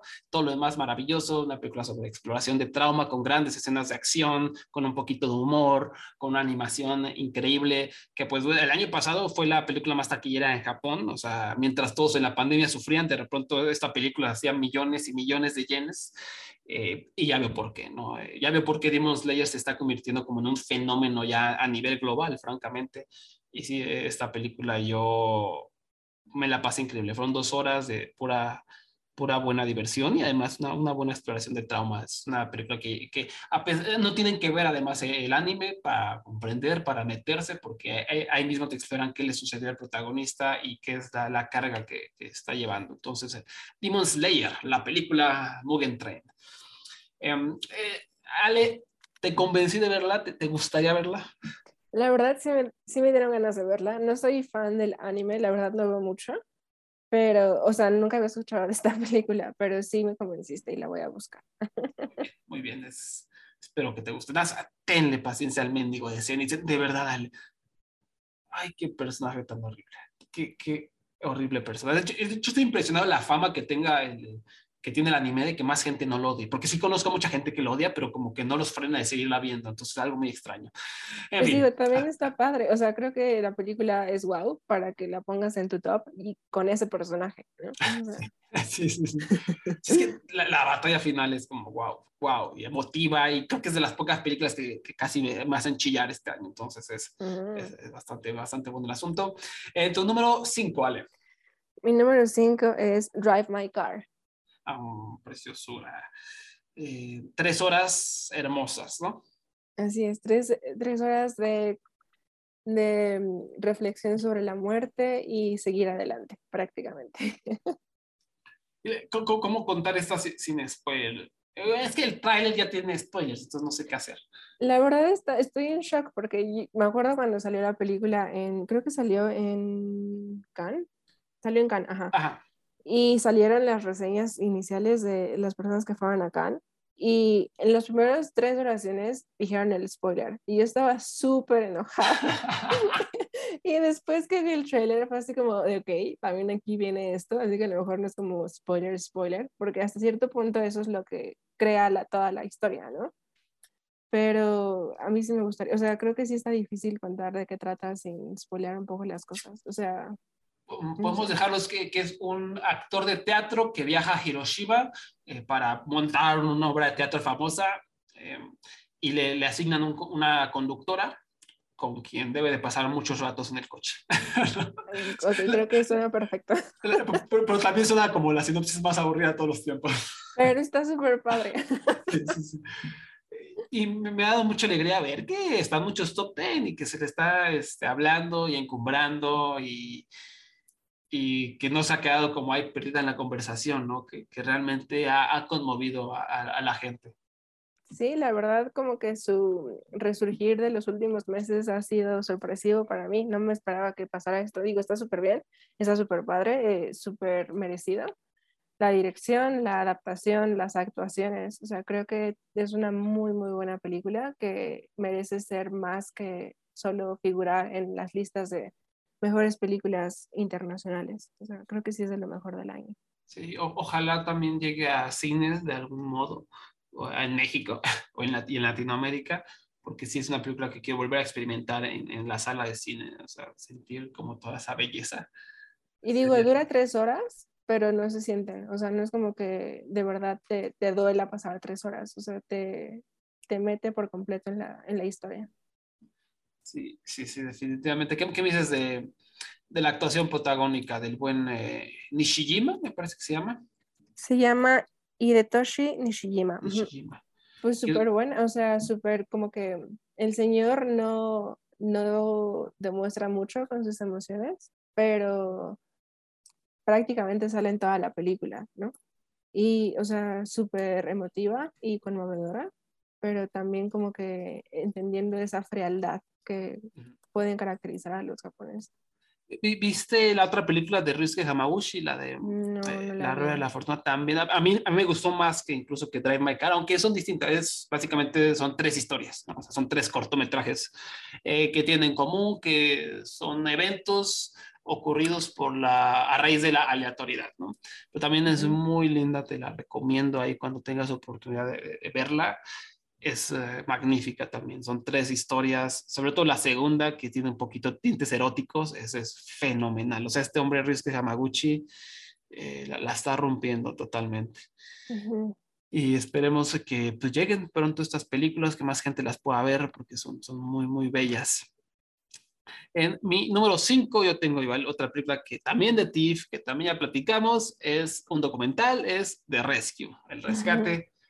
Te quiero mucho El Rescate, eh, la, volví a ver en, Los Cabos y compruebo todo lo que dije la primera vez en el podcast, es la historia sobre cómo rescatan o intentan rescatar a unos chavos eh, un, un, equipo de fútbol que se quedó atrapado en una cueva inundada en Tailandia. Fue una noticia que estuvo muy sonada por ahí en el 2018, me parece. Y lo que hacen los directores, la, la, dirección es enfocarse, ponerle cara a los héroes, eh, cómo comunicar esto de que, pues, esto, ¿por qué estos hombres se convirtieron en héroes? ¿Por qué son buzos? Pues resulta que son unos inadaptados que utilizaron eh, el, eh, este hobby para apartarse un poquito de la sociedad, ¿no? Dentro, dentro de las oscuridades de las cuevas, de los lagos, dentro del agua, se sienten como apapachados de alguna manera. Y poco a poquito va construyendo esta narrativa de, de cómo pues, estas personas que también son mecánicos, que también son contratistas, que son eléctricos, que son consultores, pues son héroes, ¿no? Y, y que utilizaban su hobby para hacer algo verdaderamente heroico. Es emocionante, tiene un poquito de humor gracias a algunos de los buzos, es intensa, es desgarradora. Y yo admiro muchísimo la, la, labor de dirección y de edición porque eh, la, la, película utiliza un montón de pietaje grabado por los propios buzos, pero también eh, recrearon varias escenas dentro de un tanque oscuro. Y estas escenas las metieron con una edición, me parece orgánica y muy buena dentro del propio documental. A veces que ni te das cuenta que es real y que fue filmado. ¿no? Y eso le da como un empuje muy grande, es como un, un reconocimiento a la creatividad y a la perseverancia de héroes de carne y hueso. Y, y, me encanta, me encanta, me encanta. De Rescue, mi documental favorito de, del 2021. Ale, ah, desde que la viste en TIFF, ¿tu amor por The Rescue ha crecido o ha disminuido? ¿O si, alguna vez hubo amor? Sí, te, sé, sé que te gustó, pero creo que no la amaste, más bien. Sí, me, exacto, sí me gustó mucho, pero no la me, o sea, no es de mis documentales favoritos del año, pero, o sea, sí me gusta. Me gusta sobre todo la idea de que los rescatistas eran personas que en su momento como que no, como que no podían relacionarse con los demás, o sea, como que eran los típicos a los que buleaban de jóvenes, ¿no? Uh -huh. Y su historia es así como de, pues nunca sabes tu hobby tan raro que sea, o no sé, como los problemas que tuviste de joven y así, y la manera en que eso lo puedes ocupar para bien en un futuro. Eso, eso es lo que me gustó mucho de la, del documental. Digo, te mantiene con el Jesús en la boca, ¿no? Aunque sabes sí. qué es lo que pasó, sí te mantiene como súper entretenido, interesado y así, ¿no? Y como que la manera en que presentan los desafíos que se van poniendo uno y otro y otro después de, de todo lo que, de pequeñas victorias, está padre. Pero honestamente, o sea, sí me hizo buena ya. Lo siento. bueno, lo pueden ver el 30 de diciembre llega a Disney Plus. Me parece es de National Geographic, y entonces por ahí va a andar para que acaben su año bien con el documental favorito de, de, de Ale. ¿no? Eh, número 4, ¿cuál es tu número 4, Ale? Mi número 4 es Bergman Island de ah. Mia Hansen Love. Pensé que iba a estar más arriba. ¿eh? cuéntame, ¿de qué trata esta película a rasgos generales y por qué, por qué la amas tanto? Bueno, trata de una, es una escritora, es una guionista que viaja con su pareja a la isla de Faro, en Noruega, que es famosa porque ahí vivió este Bergman, este Ingmar Bergman, perdón. Y el caso es que ahí ella está lidiando como con su, o no puede escribir, así que como que se va a vagar por la ciudad y mientras tanto, su esposo, bueno, su pareja, que ya está como más experimentado, ya es todo un cineasta establecido, como que él tiene éxito con lo que está haciendo. Y en una de sus pláticas, ella le platica su historia, la historia que está creando. Y así es como se desarrollan como dos diferentes storylines, la suya y la historia que ella crea. Y en la historia que ella crea, eh, sale esta Mia Wasikowska y este, otra vez Anders Danielsen Lee. y es la historia pues como de amor de ellos, pero que también al mismo tiempo funciona como el pasado de la escritora. Está un poquito como, bueno, ni siquiera tanto, o sea, como que juega un poco con las historias y con la ficción y la realidad, pero siento que la manera en que lo maneja esta Mia Hansen Love, que este es su debut en inglés, es muy muy fácil de seguir y también como que al mismo tiempo permite que creas algunas teorías sobre lo que es verdad y sobre lo que es ficción, sobre lo que es pasado y sobre lo que es futuro después. Así que me encantó. Y Mia Wasikowska es efervescente, ¿no? O sea, sale y es como, no sé, es como esta chispa increíble de carisma, esas escenas donde sale bailando son uh -huh. impecables. Y súper catárticas también. Sí, sí, sí. Eh, te, te, te queda preguntarle, ¿crees que esta película, yo cuando la dije, esto es muy de nicho, o sea, si por si el cine de arte es de nicho, creo que esto es todavía más de nicho. ¿Crees que esto sea verdad? O sea, ¿crees que alguna persona casual que nunca ha visto una persona de Bergman eh, pueda conectar con la historia? Pues la verdad yo no soy, o sea, yo no he visto tanto de Bergman, o sea, uh -huh. si he visto una o dos películas creo que es mucho y, y la serie esta de Scenes from a Marriage, pero creo que más que ser de Bergman, creo que esto es de Mia Hansen uh -huh. Love, o sea, creo que más bien ella ocupa a Bergman como la herramienta para platicar su historia, creo que más bien es sobre a lo mejor, no sé, la relación que un artista puede tener con un ídolo para ella es el caso de Bergman, ¿no? Pero no sé, para mí podría ser, no sé, la misma Hansen Love. O sea, creo que más bien es como un puente para, o sea, creo que también habla más sobre la manera en que usamos la ficción para desahogarnos, por ejemplo, o la manera en que, mm, no sé, las historias como medio inconclusas con personas del pasado funcionan para alimentar nuestro ser creativo. No creo que sea el problema de, es que si no he visto una película de Bergman no voy a poder entender la película. Creo que, creo que no. Esta película sale en cines de México por lo menos el 6 de enero, o sea, ya está a la vuelta de la esquina la, la isla de Bergman para que la disfruten. Ay, sí, está súper bueno. ¿Te gustó a ti? Sí, sí, sí, sí me gustó, o sea, no, no me encantó como a ti, eh, pero sí, o sea, sobre todo, la verdad es que como que no me estaba encantando hasta que, que transicionó hacia lo de Mia Wasikowska y ahí fue como cuando me atrapó, o sea, como que Mia me atrapó y ya fue, fue, fue para adelante pues, organízate una excursión a Faro, ¿no? Qué, qué isla tan yo hermosa. Creo, yo creo que sí, se ve súper bonita. Sí, sí, sí. Y más razón para que, que, si pueden y se sienten seguros, eh, verla en el cine, ¿no? Porque este, pues, es un viaje a esta, esta isla donde vivió Bergman, a su casa y toda la cosa. O sea, ¿tú crees que si de verdad alguien puede llegar a entrar a su casa, no, verdad? Sí, según yo está abierta para escritores, o sea, según yo la puedes rentar, así como los, los personajes, como que Bergman lo que hizo es que como que adecuó todo para que personas creativas fueran y se quedaran ahí y como que funcionara para inspiración o un retiro creativo. O sea, sí se puede hacer. Muy bien, pues, entonces para los que quieran inspiración, nada más hay que invertirlo un poquito y se van allá a Faro, ¿no? Eh, número cuatro, mi, mi número cuatro, es Love and Monsters. Es una película eh, dirigida por, sí, sí, sí, dirigida por Michael Matthews, protagonizada por Dylan O'Brien. Qué maravilla, me encantan las películas de aventura y esto fue como yo era un niño chiquito con una aventura, con un perrito, o sea, con un perrito, con monstruos gigantes, postapocalíptico, hay un romance que me pareció muy lindo. No, no, esto es esto me, dio en el mero mole. Eh, me encantó, me encantó Amor Monstruos. Es de esas que, que, demuestran la valía del cine de aventura, que te transportan a otro lugar. Hay escenas de acción vibrantes, hay compañerismo. Y obviamente, lo que a mí siempre va a conectar es, es el amor hacia los animales. Y pues tener ahí a un perro, estar en situaciones de peligro, que salva a su dueño, a mí es como ¿no?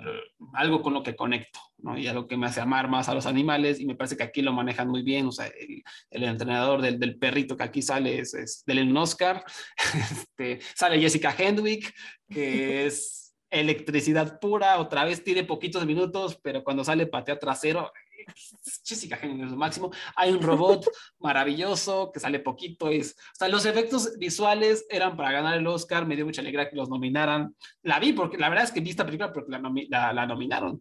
Si no, a lo mejor me lo había perdido, pero pues, porque son efectos prácticos, la mayoría de ellos, increíblemente, y los efectos visuales son muy complicados porque muchas de las escenas, la gran mayoría, son a la luz del día y cuando tienes tanta luz es difícil ocultar los defectos de, de, de tus de, de, todas tus criaturas, que es lo que pasó con Doom, por ejemplo, que esa gran escena es toda oscura para que no veas los defectos. Pero aquí no, aquí todos los monstruos se ven de, día y dificilísimo que se vean tan, tan, tan reales.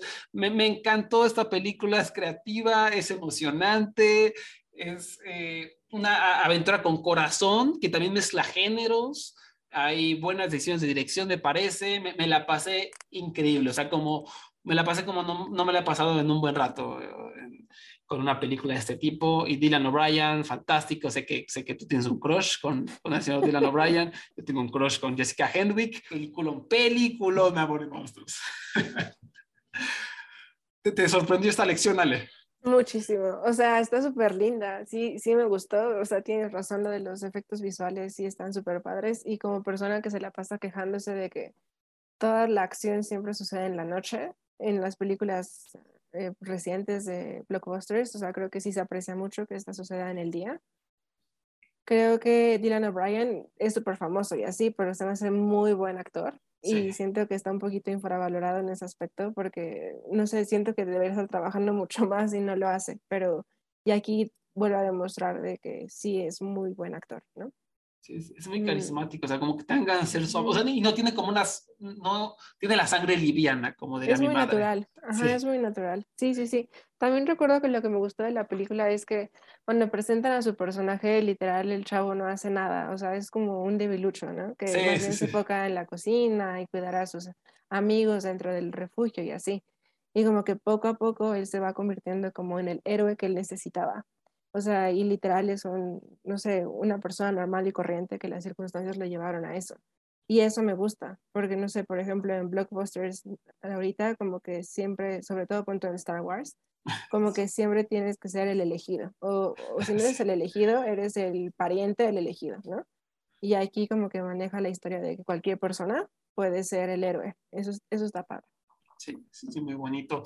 El perrito que también tiene un poquito su historia, esta escena donde claramente tiene una dueña y su dueña ya no está y el perrito la está esperando y ya voy a parar porque me voy a poner a llorar.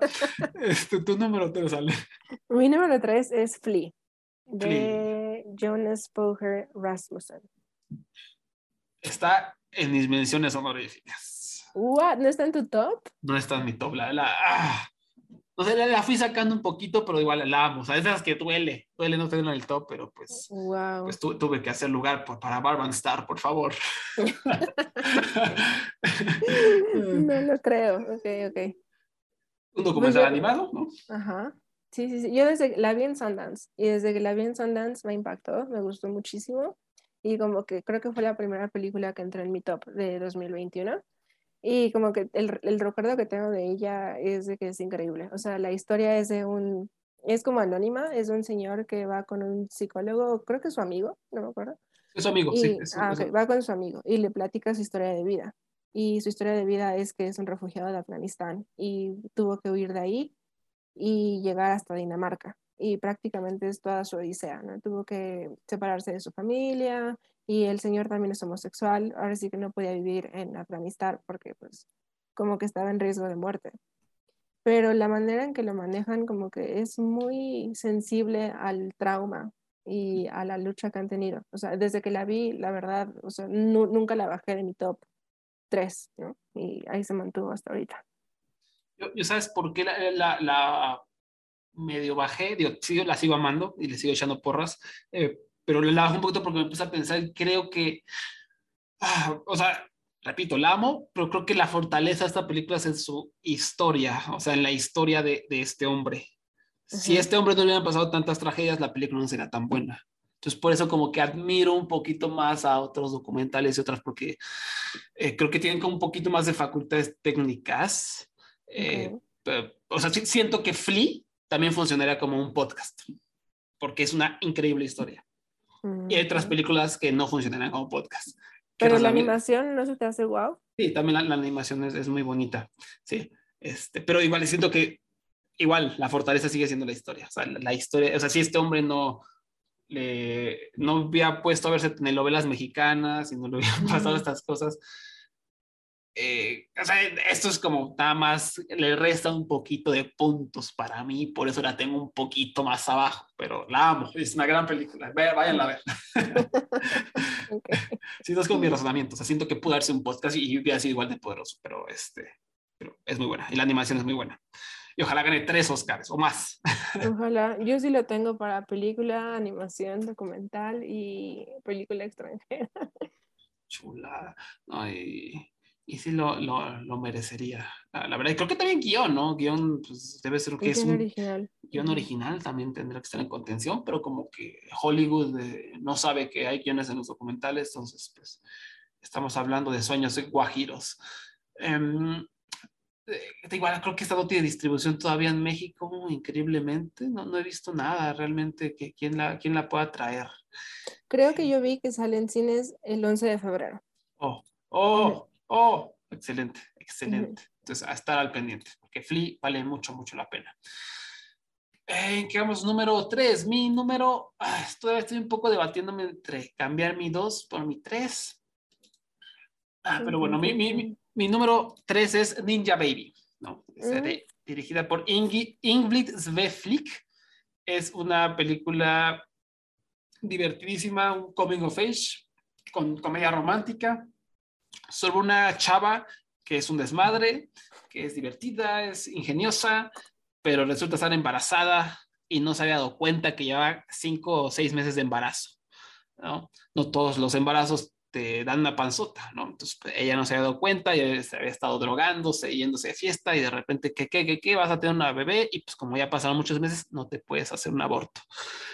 Y pues e, esta chava que es como diseñadora gráfica se empieza a imaginar a, este bebé, al que tiene en su panza y comienza a hablar con él. Y este bebé es representado con una animación, que es, e, ella le pone Ninja Baby, ¿no?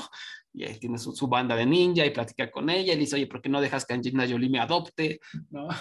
Em, entonces es una como es lucha de esta mujer por saber qué hacer con el bebé, o sea, lo debería criar yo, o sea, no estoy preparada, todavía estoy inmadura, o lo doy en adopción, o sea, cómo se lo voy a adoptar a desconocidos, debería buscar a un familiar para que me apoye.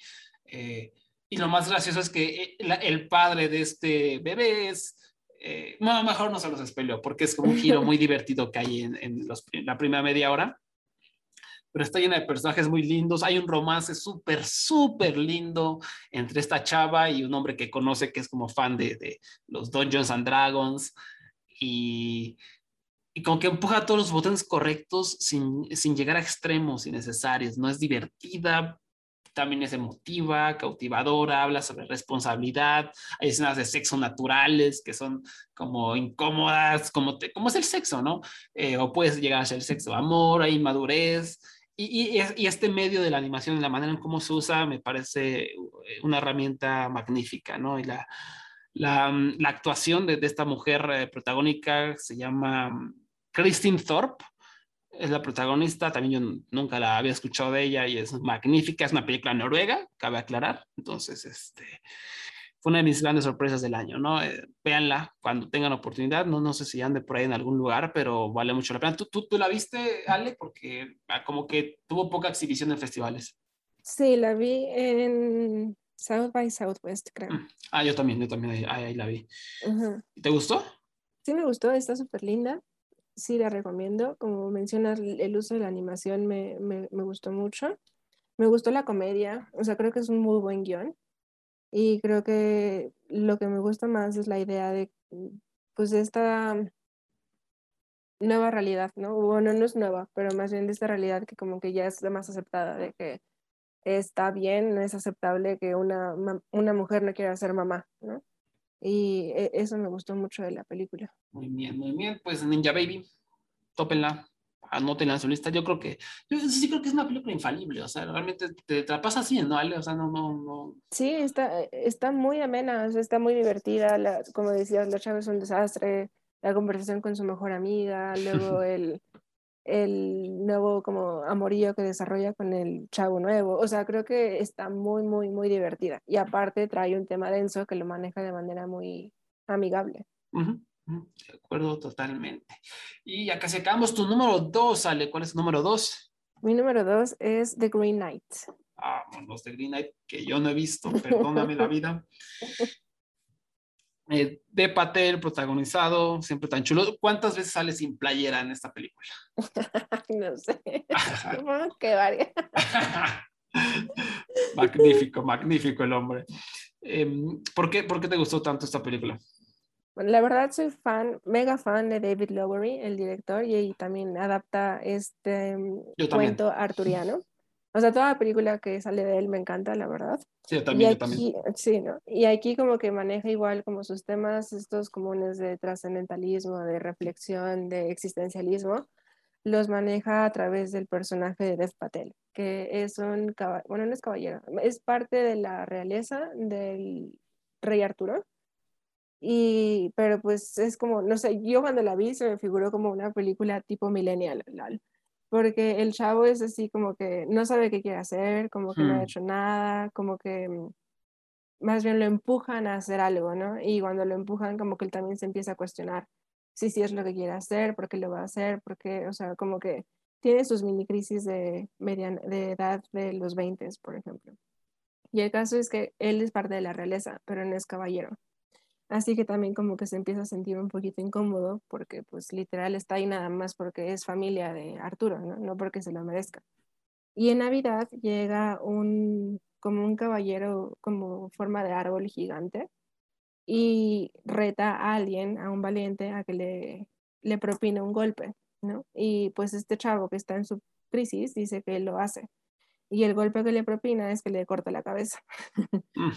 Y el caballero pues no muere, ¿no? Y como que era como, no sé, algo mágico. Y le dice que lo espera dentro de un año en su casa, bueno, en su guarida, yo qué sé, para que le propine a él el golpe que le propina. Así que ya pasa el año, pero pues este Dev Patel como que pues no quiere ir, ¿no? Porque pues lo van a matar. es como cuando te peleas con el borracho en el Estadio Azteca y te dicen nos vemos en el estacionamiento el próximo partido. Pues no quieres ir, ¿verdad? Exacto, justo así. Pero pues su mamá y el rey Arturo es así como pues es el honor, ¿no? Tienes que ir porque pues es tu honor. Y, ahora sí que inicia una como travesía. Y en esa travesía es donde poco a poco se empieza a convertir en un caballero honorable Mm. hasta pues llegar a su destino. ¿no? La quiero ver. Tiene un super elenco, o sea, está Dev Patel, está Alicia Vikander, eh, Barry Keoghan, eh, Joel Edgerton, Sean Harris, Sarita Chowdhury y Eri, Erwin Kellyman. O sea, la verdad tiene un súper, súper, súper elenco. Todos actúan muy bien. O sea, creo que se me hace el típico elenco como de David Lowery. Ujú. Pero, o sea, la recomiendo ampliamente. Sí, eh, David Lowery también es de, mis, de mis favoritos, muero por verla. Eh, ¿Crees, ¿Crees me recomendarías esperarme hasta que salga en salas de cines, aunque no sé si tenga distribución? Pero no sé cuándo vaya a pasar eso. O Sí, sea, yo ya la vi. Obvio, si sale en cines, creo que sí valdrá la pena verla. También manejan efectos visuales impresionantes eh, y también efectos prácticos. O sea, y también el sonido, el, eh, la fotografía es hermosa. O sea, Pe- creo que pe- de todos lados. Pero Ale, si, si, si dice la academia que el maquillaje de, de Eyes of Tammy Faye es mejor que esta, entonces no va a estar tan bueno, ¿no? Bueno, pues si esa es tu fuente. es increíble. O sea, más ves una mendiga foto del árbol con patas. ¿Y cómo es posible que, que hayan... ah, Ya Dios sé, mío. y los efectos visuales, o sea, en algunas escenas salen como unos seres gigantes. O sea, la verdad es como, se me figura mucho a la de Ex Máquina, ¿te acuerdas? Que Sí, cuando la sí. nominaron es así como fue un milagro porque era tan pequeña y como tan práctica que era de wow. O sea, se me hacía que The Green Knight tenía que entrar como en esa parte porque como que sus efectos visuales no son nada estrafalarios ni nada gigantes como los blockbusters de siempre. Y es una pena que no, no haya entrado en las listas cortas. ¿Crees que, y, no me refiero nada más a, los Oscars, ¿no? Como al público en general, ¿crees que esto es como culpa de A24? O sea, como que sí comienzo a pensar que A24 realmente eh, hace grandes trailers y hace gran marketing, pero nadie ve sus películas, ¿no? O sea, eh, ¿crees que sea culpa de A24 que no sabe cómo extender su alcance? Es que no sé, o sea, siento que A24 como que es, es esa distribuidora que como que se jacta de ser nicho, ¿no? O Sí. sea, por ejemplo, yo lo he visto, normalmente mandan screeners y más a final de año. O Creo que el comparable sería Neon, ¿no? Y Neon, digo que sí ha hecho, puesto trabas y así, pero como que no tiene problema en hacer que la gente vea sus películas, ¿no? O por lo menos con tus críticos. Y hasta A24 con críticos se portan medio payasos. O sea, yo pedí screener de, no me acuerdo qué película, ahora sí que tal, las que quiero ver son de A24, pero no he visto ninguna. Y como que es así como de, ah, no, te voy a poner en contacto con mi link de, con mi contacto de México, ¿no? Y pues Ah. es otra distribuidora y les mando mensaje y ellos no me hacen caso. O sea, creo que como que se jactan de ser tan nicho que a lo mejor, no sé, como que sí lo gatekeepean un poco. Mm. Pero pues, o sea, es, es una pena porque esta película de verdad es de las mejores del año y no figura tanto y es para que más gente la viera, ¿no? Sí, sí, es el problema que como que ni siquiera se habla de ella, ¿no? O sea, como que se quedó ahí, na- nada más como que quedó en la burbuja de Film Twitter y ya está, y me parece una lástima. Y pasa con otras películas, Saint Maud, por ejemplo, peliculón y súper inteligente, ¿no? Sobre, como sobre el fanatismo religioso, igual, o sea, llegó, por ejemplo, aquí en México llegó en iTunes y nadie la vio, ¿no? Y eso Mm. suele pasar con muchas de sus películas, o sea, ahí hay algo, una desconexión medio rara, ¿no? Eh, no sé. Sí, Ojalá las definitivamente. cosas, las cosas mejoren, pero sí, de Green Knight, este, yo he escuchado pura, de, de gente que confío, he escuchado puras maravillas, ¿no? puras maravillas. Em, yo, mi, mi número dos Es una película que también dije, no sé si ponerla porque eh, no ha salido, no tiene distribución, no está en ningún lado, pero pues vámonos, ¿no? O sea, de una vez vamos a meter en la lista. Se llama, ya hablamos de esta cuando Ale y yo grabamos el podcast de Tribeca. Es Ballad of a White Cow, Mm. que es eh, la vida de una mujer cuyo eh, esposo es ejecutado por un crimen que resulta nunca cometió, ¿no? O sea, ya que lo ejecutaron, le, le dicen a la señora, oiga, ¿qué creen? Nos equivocamos, su esposo era inocente, ni modo, ¿no? Ah, pues qué chido. Y pues realmente eh, la mujer empieza a convivir con esta realidad, porque también pues vive, vive en una sociedad totalmente, pues, patriarcal, ¿no? Donde se le quitan algunas cosas, donde no se le, no se es buen visto estar sola. eh, y ya no quiero spoilear, pero hay un giro muy, muy, muy interesante. Y es un drama que conforme avanzó el año ha ido como lo que hablábamos al principio, ¿no? Como que se queda contigo, ¿no? Cada semana piensas en esta película y piensas en ella y te gusta más y más. Y creo que tiene maravillosas actuaciones. La dire- codirectora Mariam Mogadam también es la protagonista y hace un trabajo brutal, de las mejores actuaciones que vi este año. Y sí me ha dado un poquito de tristeza que creo que nadie la ha agarrado para distribución, estuvo en, en Tribeca y nadie más la ha pelado, y yo creo que es una magnífica, magnífica película sobre, sobre trauma y también que, que es una exploración de todas estas costumbres horribles que todavía existen en el mundo. Ale, ¿tú la, la tendrías eh, en tu lista o la contemplaste en tu lista o a lo mejor la contemplarías para tu lista del próximo año? La verdad, no la contemplé en mi lista. Chance sí la contemplaría en mi lista del próximo año, pero también, o sea, yo no tenía, tenía entendido que solo estaba en festivales. Y justo ahorita que estoy revisando, dice que en Estados Unidos tuvo un, un lanzamiento limitado el 21 de octubre, Oh, pero la verdad ni me enteré. O sea, como que ha estado muy tenue su, su paso por, pues no sé si Uh. fue cartelera o VOD o no sé, pero, o sea, sí se me hace muy buena película, pero pensé que iba a estar para el próximo año.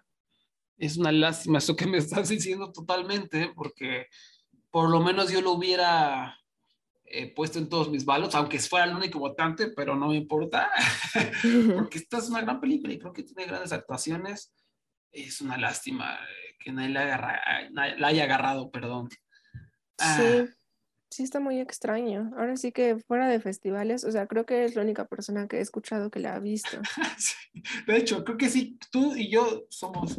Y e IndieWire, que yo la vi porque IndieWire la recomendó. Y, y de hecho, creo que estuvo en Tribeca porque les dio una curación especial a, creo que era Eric Cohen o a David Elrich. Dijeron, a ver, Mm. pongan, escojan una película para estar en esta sección, como la, el Critics Peak. Y fue esta ¿De la que verdad? eligieron. Ajá. Wow. Ajá, por- porque la vieron en Berlín y dijeron, esto es magnífico, y sacaron un artículo diciendo las mejores películas de distri- distribución del año, ¿no? Y era esta una de ellas, ¿no? Mm. y, y la eligieron para Tribeca y pues por eso la vi. Y ya de ahí no, no he vuelto a escuchar sobre ella, lamentablemente. Mm. Pues ojalá, ojalá llegue aquí en forma de algún festival, ¿no? Ya sea Los Cabos el próximo año o yo qué sé. O En una plataforma. sí, como sea, creo que es una gran, gran, gran película, pero pues ni modo. La recomiendo para que la, la vayan apartando. Y tu número uno, Ale, ¿cuál es? Llegamos a la número, número uno. Chun, chun, chun. Mi número uno es El poder del perro. Finge sorpresa. oh, sorpresa. ¿Qué? What? El poderosísimo poder del perro. Jane Campion, magnífica, ¿no? Sí, sí, sí. O sea, me encantó. Creo que la manera en que es una adaptación de un libro, pero la manera en que presentan la historia, como que nunca te esperas lo que va a pasar hasta el final. Y obviamente las actuaciones de Benedict Cumberbatch, de Kirsten Dunst, Jesse Plemons y Cody Smith McPhee creo que son espectaculares. Pero la manera, o sea, creo que me gustó mucho el movimiento de la cámara y el uso del guion, el uso de la música, perdón, del score. Y, o sea, la película me cautivó por completo. Y tiene muy buenos como giros que pues, te los indica, pero pues, tienes que poner un poquito de atención. Y, y- y sabes que me, me ha dado mucho gusto que esta película conectó con audiencias. O sea, no, es una película de, de arte que es un poco lenta, eh, pero que no es algo que normalmente mm, sea adoptado por audiencias casuales, pero yo estuve estudiando números como un absoluto nerd, estuve estudiando tres en Google y la gente, Ale, vio mucho y mucho esta película. Estuvo un muy buen rato en el top 10 de Netflix. Eh, hay muchas búsquedas de Google de qué es esta película, explicando esta película, crítica de la película. O sea, la gente gravitó hacia ella. Eso, eso me da mucho gusto y habla de que Jane Campion es una magnífica directora, ¿no? Que haya cautivado con esta historia eh, sutil y, y, y, a lo mejor un poco lenta, pero que haya capturado la atención de, todas estas personas que a lo mejor estaban viendo Netflix Red Notice y cambiaron a esto, ¿no? Eso me parece magnífico. Em, es una, eh, va a ser tu favorita la temporada de premios, evidentemente. ¿Cómo Es crees que le vaya? Sí, creo que va, va a ganar gran- eh, mejor dirección, no- no tengo ninguna duda. ¿Crees que le alcance para mejor película? Pues yo esperaría que sí. O sea, creo que mejor dirección y mejor guion adaptado, sí.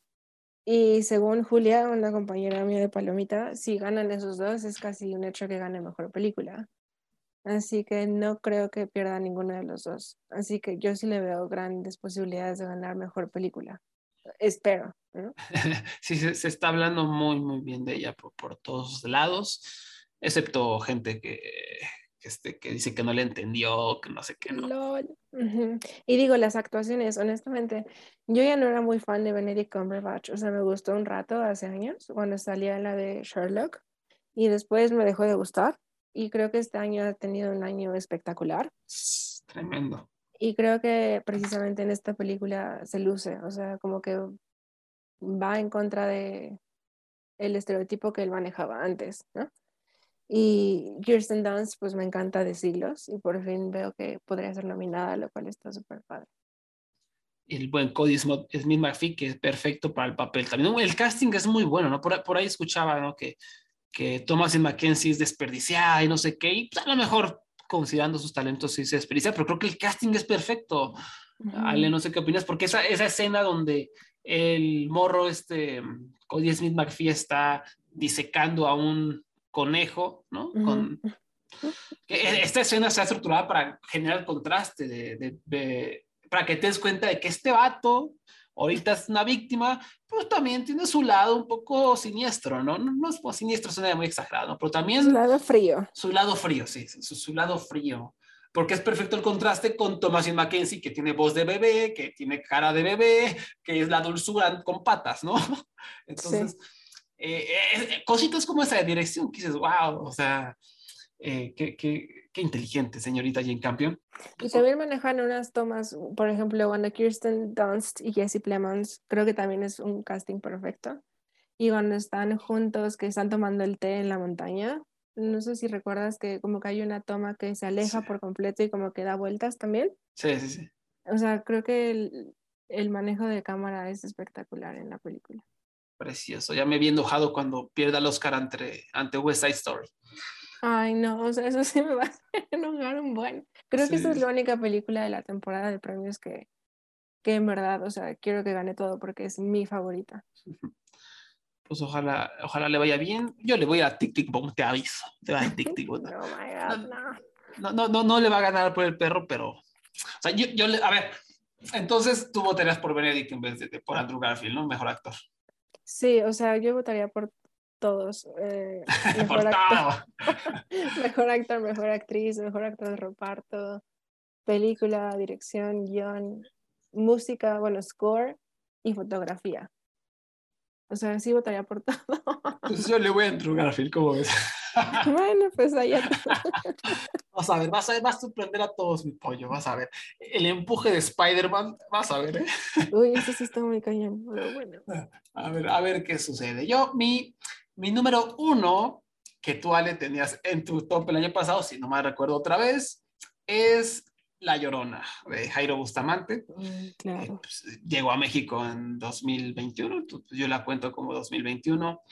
Es una historia no solamente que utiliza la leyenda clásica de, de Ay mis hijos, sino que realmente es una película de denuncia social sobre el genocidio indígena en Guatemala, que está lleno de estas secuencias impecables, perturbadoras, que, que el sonido también, el- lo que recuerdo tener anotado mucho, el sonido, en la manera en cómo utiliza las protestas de la gente para causar un poquito de ansiedad, para, para infundir terror, en los protagonistas, sobre todo en el viejo horrible que es el general responsable de los genocidios. Y no sé qué tanto hablar de esta película sin spoilear para aquellos que no la han visto, pero pues es, es magnífica, ¿no? Es una película que yo no me esperaba eh, que tratara de esta manera la temática. O sea, me encanta cuando se utiliza el terror de esta manera sin tener que caer en saltos baratos, en jump scares genéricos. No, realmente Jairo Bustamante lo utiliza de manera como no tan exagerada para, para hacer esta denuncia de lo que sucedió en, Guatemala. Y pues es una película que no, no, puedo dejar de recomendar. La Llorona debe estar ahí disponible, en, creo que en iTunes, ahorita lo busco porque es, es muy buena. Alex, ¿sí estuvo en tu top esta o estaba alucinando? No, sí, sí estuvo en mi top, creo que estuvo en mi top 3, top 4. Sí, sí, sí, definitivamente es una muy, muy buena película. O sea, la manera en que Bustamante maneja, conjuga el terror con literal el terror real de la historia. Creo que hace muy buen uso de la, de la leyenda de la Llorona. O sea, sí, sí está muy, muy bueno. Sí, sí, me, me, me apantalló mucho, ¿no? Y sobre todo este, como plano secuencia que hace cuando están en, los tribunales, que está una sobreviviente eh, brindando su testimonio de la manera en cómo se va haciendo el, paneo, en cómo se va acercando la, la, cámara hacia, hacia esta mujer y cómo va explicando toda la, la, la tragedia que se vivió a su alrededor y, cómo se utiliza otra vez la música, los, los silencios. Eh, las metáforas, ¿no? La, esta joven que llega y empieza a causar terror psicológico. Me encanta, me encanta La Llorona. Vayan a ver, por favor. En fin, pues así concluye nuestro top 20 películas bastante, bastante buenas. Algunas menciones honoríficas, sale así, sin este, desarrollarlas, pero hayan estado ahí cerquita de tu top 15. Ok, creo que mencionaría Test Pattern, de Shatara Michelle Force. Eso estuvo a punto de estar adentro, pero la tuve que dejar fuera. También me gustó mucho Uni, una película de Indonesia, em, que es igual Coming of Age Story. Eh, Azor, una película mm, argentina, slash suiza, sí. Em, ¿Qué otra? Mm, mm, la de James Bond, la de No Time to Die, me gustó mucho, Sin Tiempo para Morir. La disfruté muchísimo. Yo también. Y creo que serían todas. Híjole, yo tengo como mil que quiero mencionar. Pues así, cerquita, pues tenía Last Film Show, que, que vimos en Tribeca, que fue nuestra número uno, de hecho pero por alguna razón como que pienso, y como que se ha desvanecido un poco a mi mente.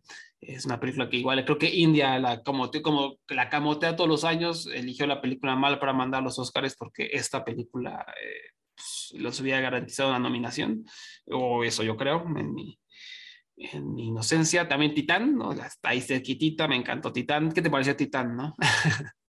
se me hizo buena, o sea, no, no me fascinó, pero sí se me hizo muy buena película. También tengo Finch. Ah, perdón, dime. Ah, no, no, Finch. Bueno, Finch no me gustó tanto. Finch come caca. No, Finch, el perrito, Tom Hanks, robot. Eh, y digo, y esto que tiene a Tom Hanks y a, Caleb Landry Jones, que los amo, pero la verdad se me hizo medio X. No, yo, yo la me, pues, se, se, nos vino la María Magdalena llorando. Eh, este, Son Children, una película de Dani, que creo que a ti tampoco te gustó. Eh, eh, fue, fue, estuvo en los finalistas del Oscar, ah, estuvo, en mi top 10 todo el año, ya la fui sacando un poquito, pero me encantó. Siete Prisioneros, que está en Netflix. Eh, Playground, Un Monde, la selección de Bélgica para el Oscar sobre bullying. Ascension, el documental sobre la cultura laboral china. Mm. Morina, Te amo Morina. Flea. Y Boiling Point. Boiling Point, qué buena película. Ay, no la he visto. La recomiendo muchísimo. Básicamente es, es una noche en un restaurante de cinco estrellas eh, cuando hay mucha gente. Eh, y es todo filmado en una sola toma, va siguiendo al chef y es todo un desmadre, hay un montón de estrés y la cocina y cocina esto, y llega otro cliente y los influencers que están tomándose fotos. Y es, es, es estresante, es como el estrés que me gusta, tipo como eh, Uncut Gems, así un poquito, mm, me, me, gustó mucho. En fin, Ale, y ya para terminar, eh, Ale, ¿alguna película que estés esperando mucho en el 2022 que te venga a la mente así como inmediatamente? Mm, yo creo que diría la de Nope, de Jordan Peele, con Stephen John. No Y Daniel. Kaluuya también sale Ah, por ahí. Daniel Kaluuya, claro. Yo creo que diría que esa es la, una de las que tengo más ganas de ver. Sí, de acuerdo, también es una de, de las buenas. A mí, a esa película que me llama mucho la atención se llama Triangle of Sadness, la dirige Robin Osmond, que fue el director de, de Square, ¿no? la, la Mm. película que ganó la Palma de Oro hace algunos años. Y mira, mira la, la sinopsis, ¿no? Es la historia de una pareja de célebres modelos que es invitada a un crucero de lujo para gente muy adinerada, mismo que es hundido por su capitán marxista, interpretado por Woody Harrelson, dejando a su tripulación varada en una isla desierta y en donde las dinámicas de poder se voltean completamente. La gente que es pobre tiene como la delantera porque son más útiles que los ricos, que no saben cómo sobrevivir en la isla. Eso, no sé, suena, a mí me suena maravilloso y este director Robert Ostlund suena perfecto para como sus sensibilidades y su, y su comedia negra. Entonces, es- esta es una que le traigo el ojo. Yo tengo entendido que ya está lista, entonces por ahí la podríamos ver en Cannes o en Venecia. Mm, una- interesante. Sí, sí, me, me agrada. Y por ahí la de, soy muy fan de Booksmart, entonces este, Mm. la nueva de Olivia Wilde, eh, Claro. ujú. Darling, ¿cómo se llama? Este, ay, se me. Este, la vi, la vi. Don't Worry Darling, protagonizada Ah, por, por Florence Pugh y Harry Styles, se escucha maravilloso. A ver, ojalá sea otra, otra buena dirección de, de Olivia Wilde. Pues sí. Y en fin, pues hasta acá llega el, el programa de la estatuilla con lo mejor del 2021. Muchas recomendaciones, muchas grandes películas eh, que, nos, que tuvimos la oportunidad de ver en un, en un bonito año donde regresamos al cine. Donde, ¿Cuál fue tu, tu experiencia favorita en el cine, en lo que pudiste regresar, Ale? Yo creo que fue cuando vi la de Sin Tiempo para Morir, porque fue la primera película que vi después de años de no ir, bueno, siglos de no ir, y me encantó. O sea, fui con mi mamá y es- no sé si fue por la experiencia o porque de verdad la película está muy buena, pero me fascinó la película y, y disfrutarla a todo volumen. Y la sala creo que estaba medio vacía, así que estuvo increíble esa ocasión. Excelente. Yo también fue, la, la- fue mi regreso también, No Time to Die. Y también me encantó, pero está ahí como en mi número dos. Mi número uno eh, fue Titán. O sea, Titán en el cine, o sea, el sonido casi me revienta los tímpanos. Oye, ¿ya Eh, había gente? Había tres personas. sí, sí, lamentable. Y era el día de estreno, ¿no? Este, no, aparte, voy a un cine que casi gente no va, me encanta porque nadie ve. O sea, por ejemplo, West Side Story la vi en una super sala y éramos tres personas toda la sala. Eh, me gusta ese, ese cine porque no hay nadie. Y de todas formas, pues Titán claramente no es una película que la gente vaya a correr a verla. Eh, ¿tú, tú, tú la viste en casa o, o la pudiste ver No, en la, la vi en casa, sí, sí, sí. Sí, la verdad, la, o sea, el, el sonido estaba brutal. O sea, sí, sí me- casi me reviento un tímpano. Pero bueno, perdón por esa desviación. Ale, ¿dónde te podemos encontrar? Cuéntanos sobre Palomita de Maíz. Bueno, pues me pueden encontrar en las redes sociales de Palomita de Maíz, así como en el sitio web www.palomitademaíz.net y en mi Twitter privado que es alessandra-kr. Perfecto. Ya saben, a nosotros nos pueden seguir en arroba la estatuilla, en Instagram, en Twitter, en Facebook, en TikTok también. Y ya saben, laestatuilla.com, tenemos eh, toda la cobertura de la temporada de premios, muchas críticas y viene la cobertura de Sondas 2022. También en Palomita de Maíz va a haber eh, muy buena cobertura del, del festival, con muy, muy interesantes estrenos. Y pues nada, muchas gracias otra vez, Ale. Muchas gracias por escucharnos. Feliz año, un abrazo a todos y, y a todas y hasta la próxima. Bye bye. Bye.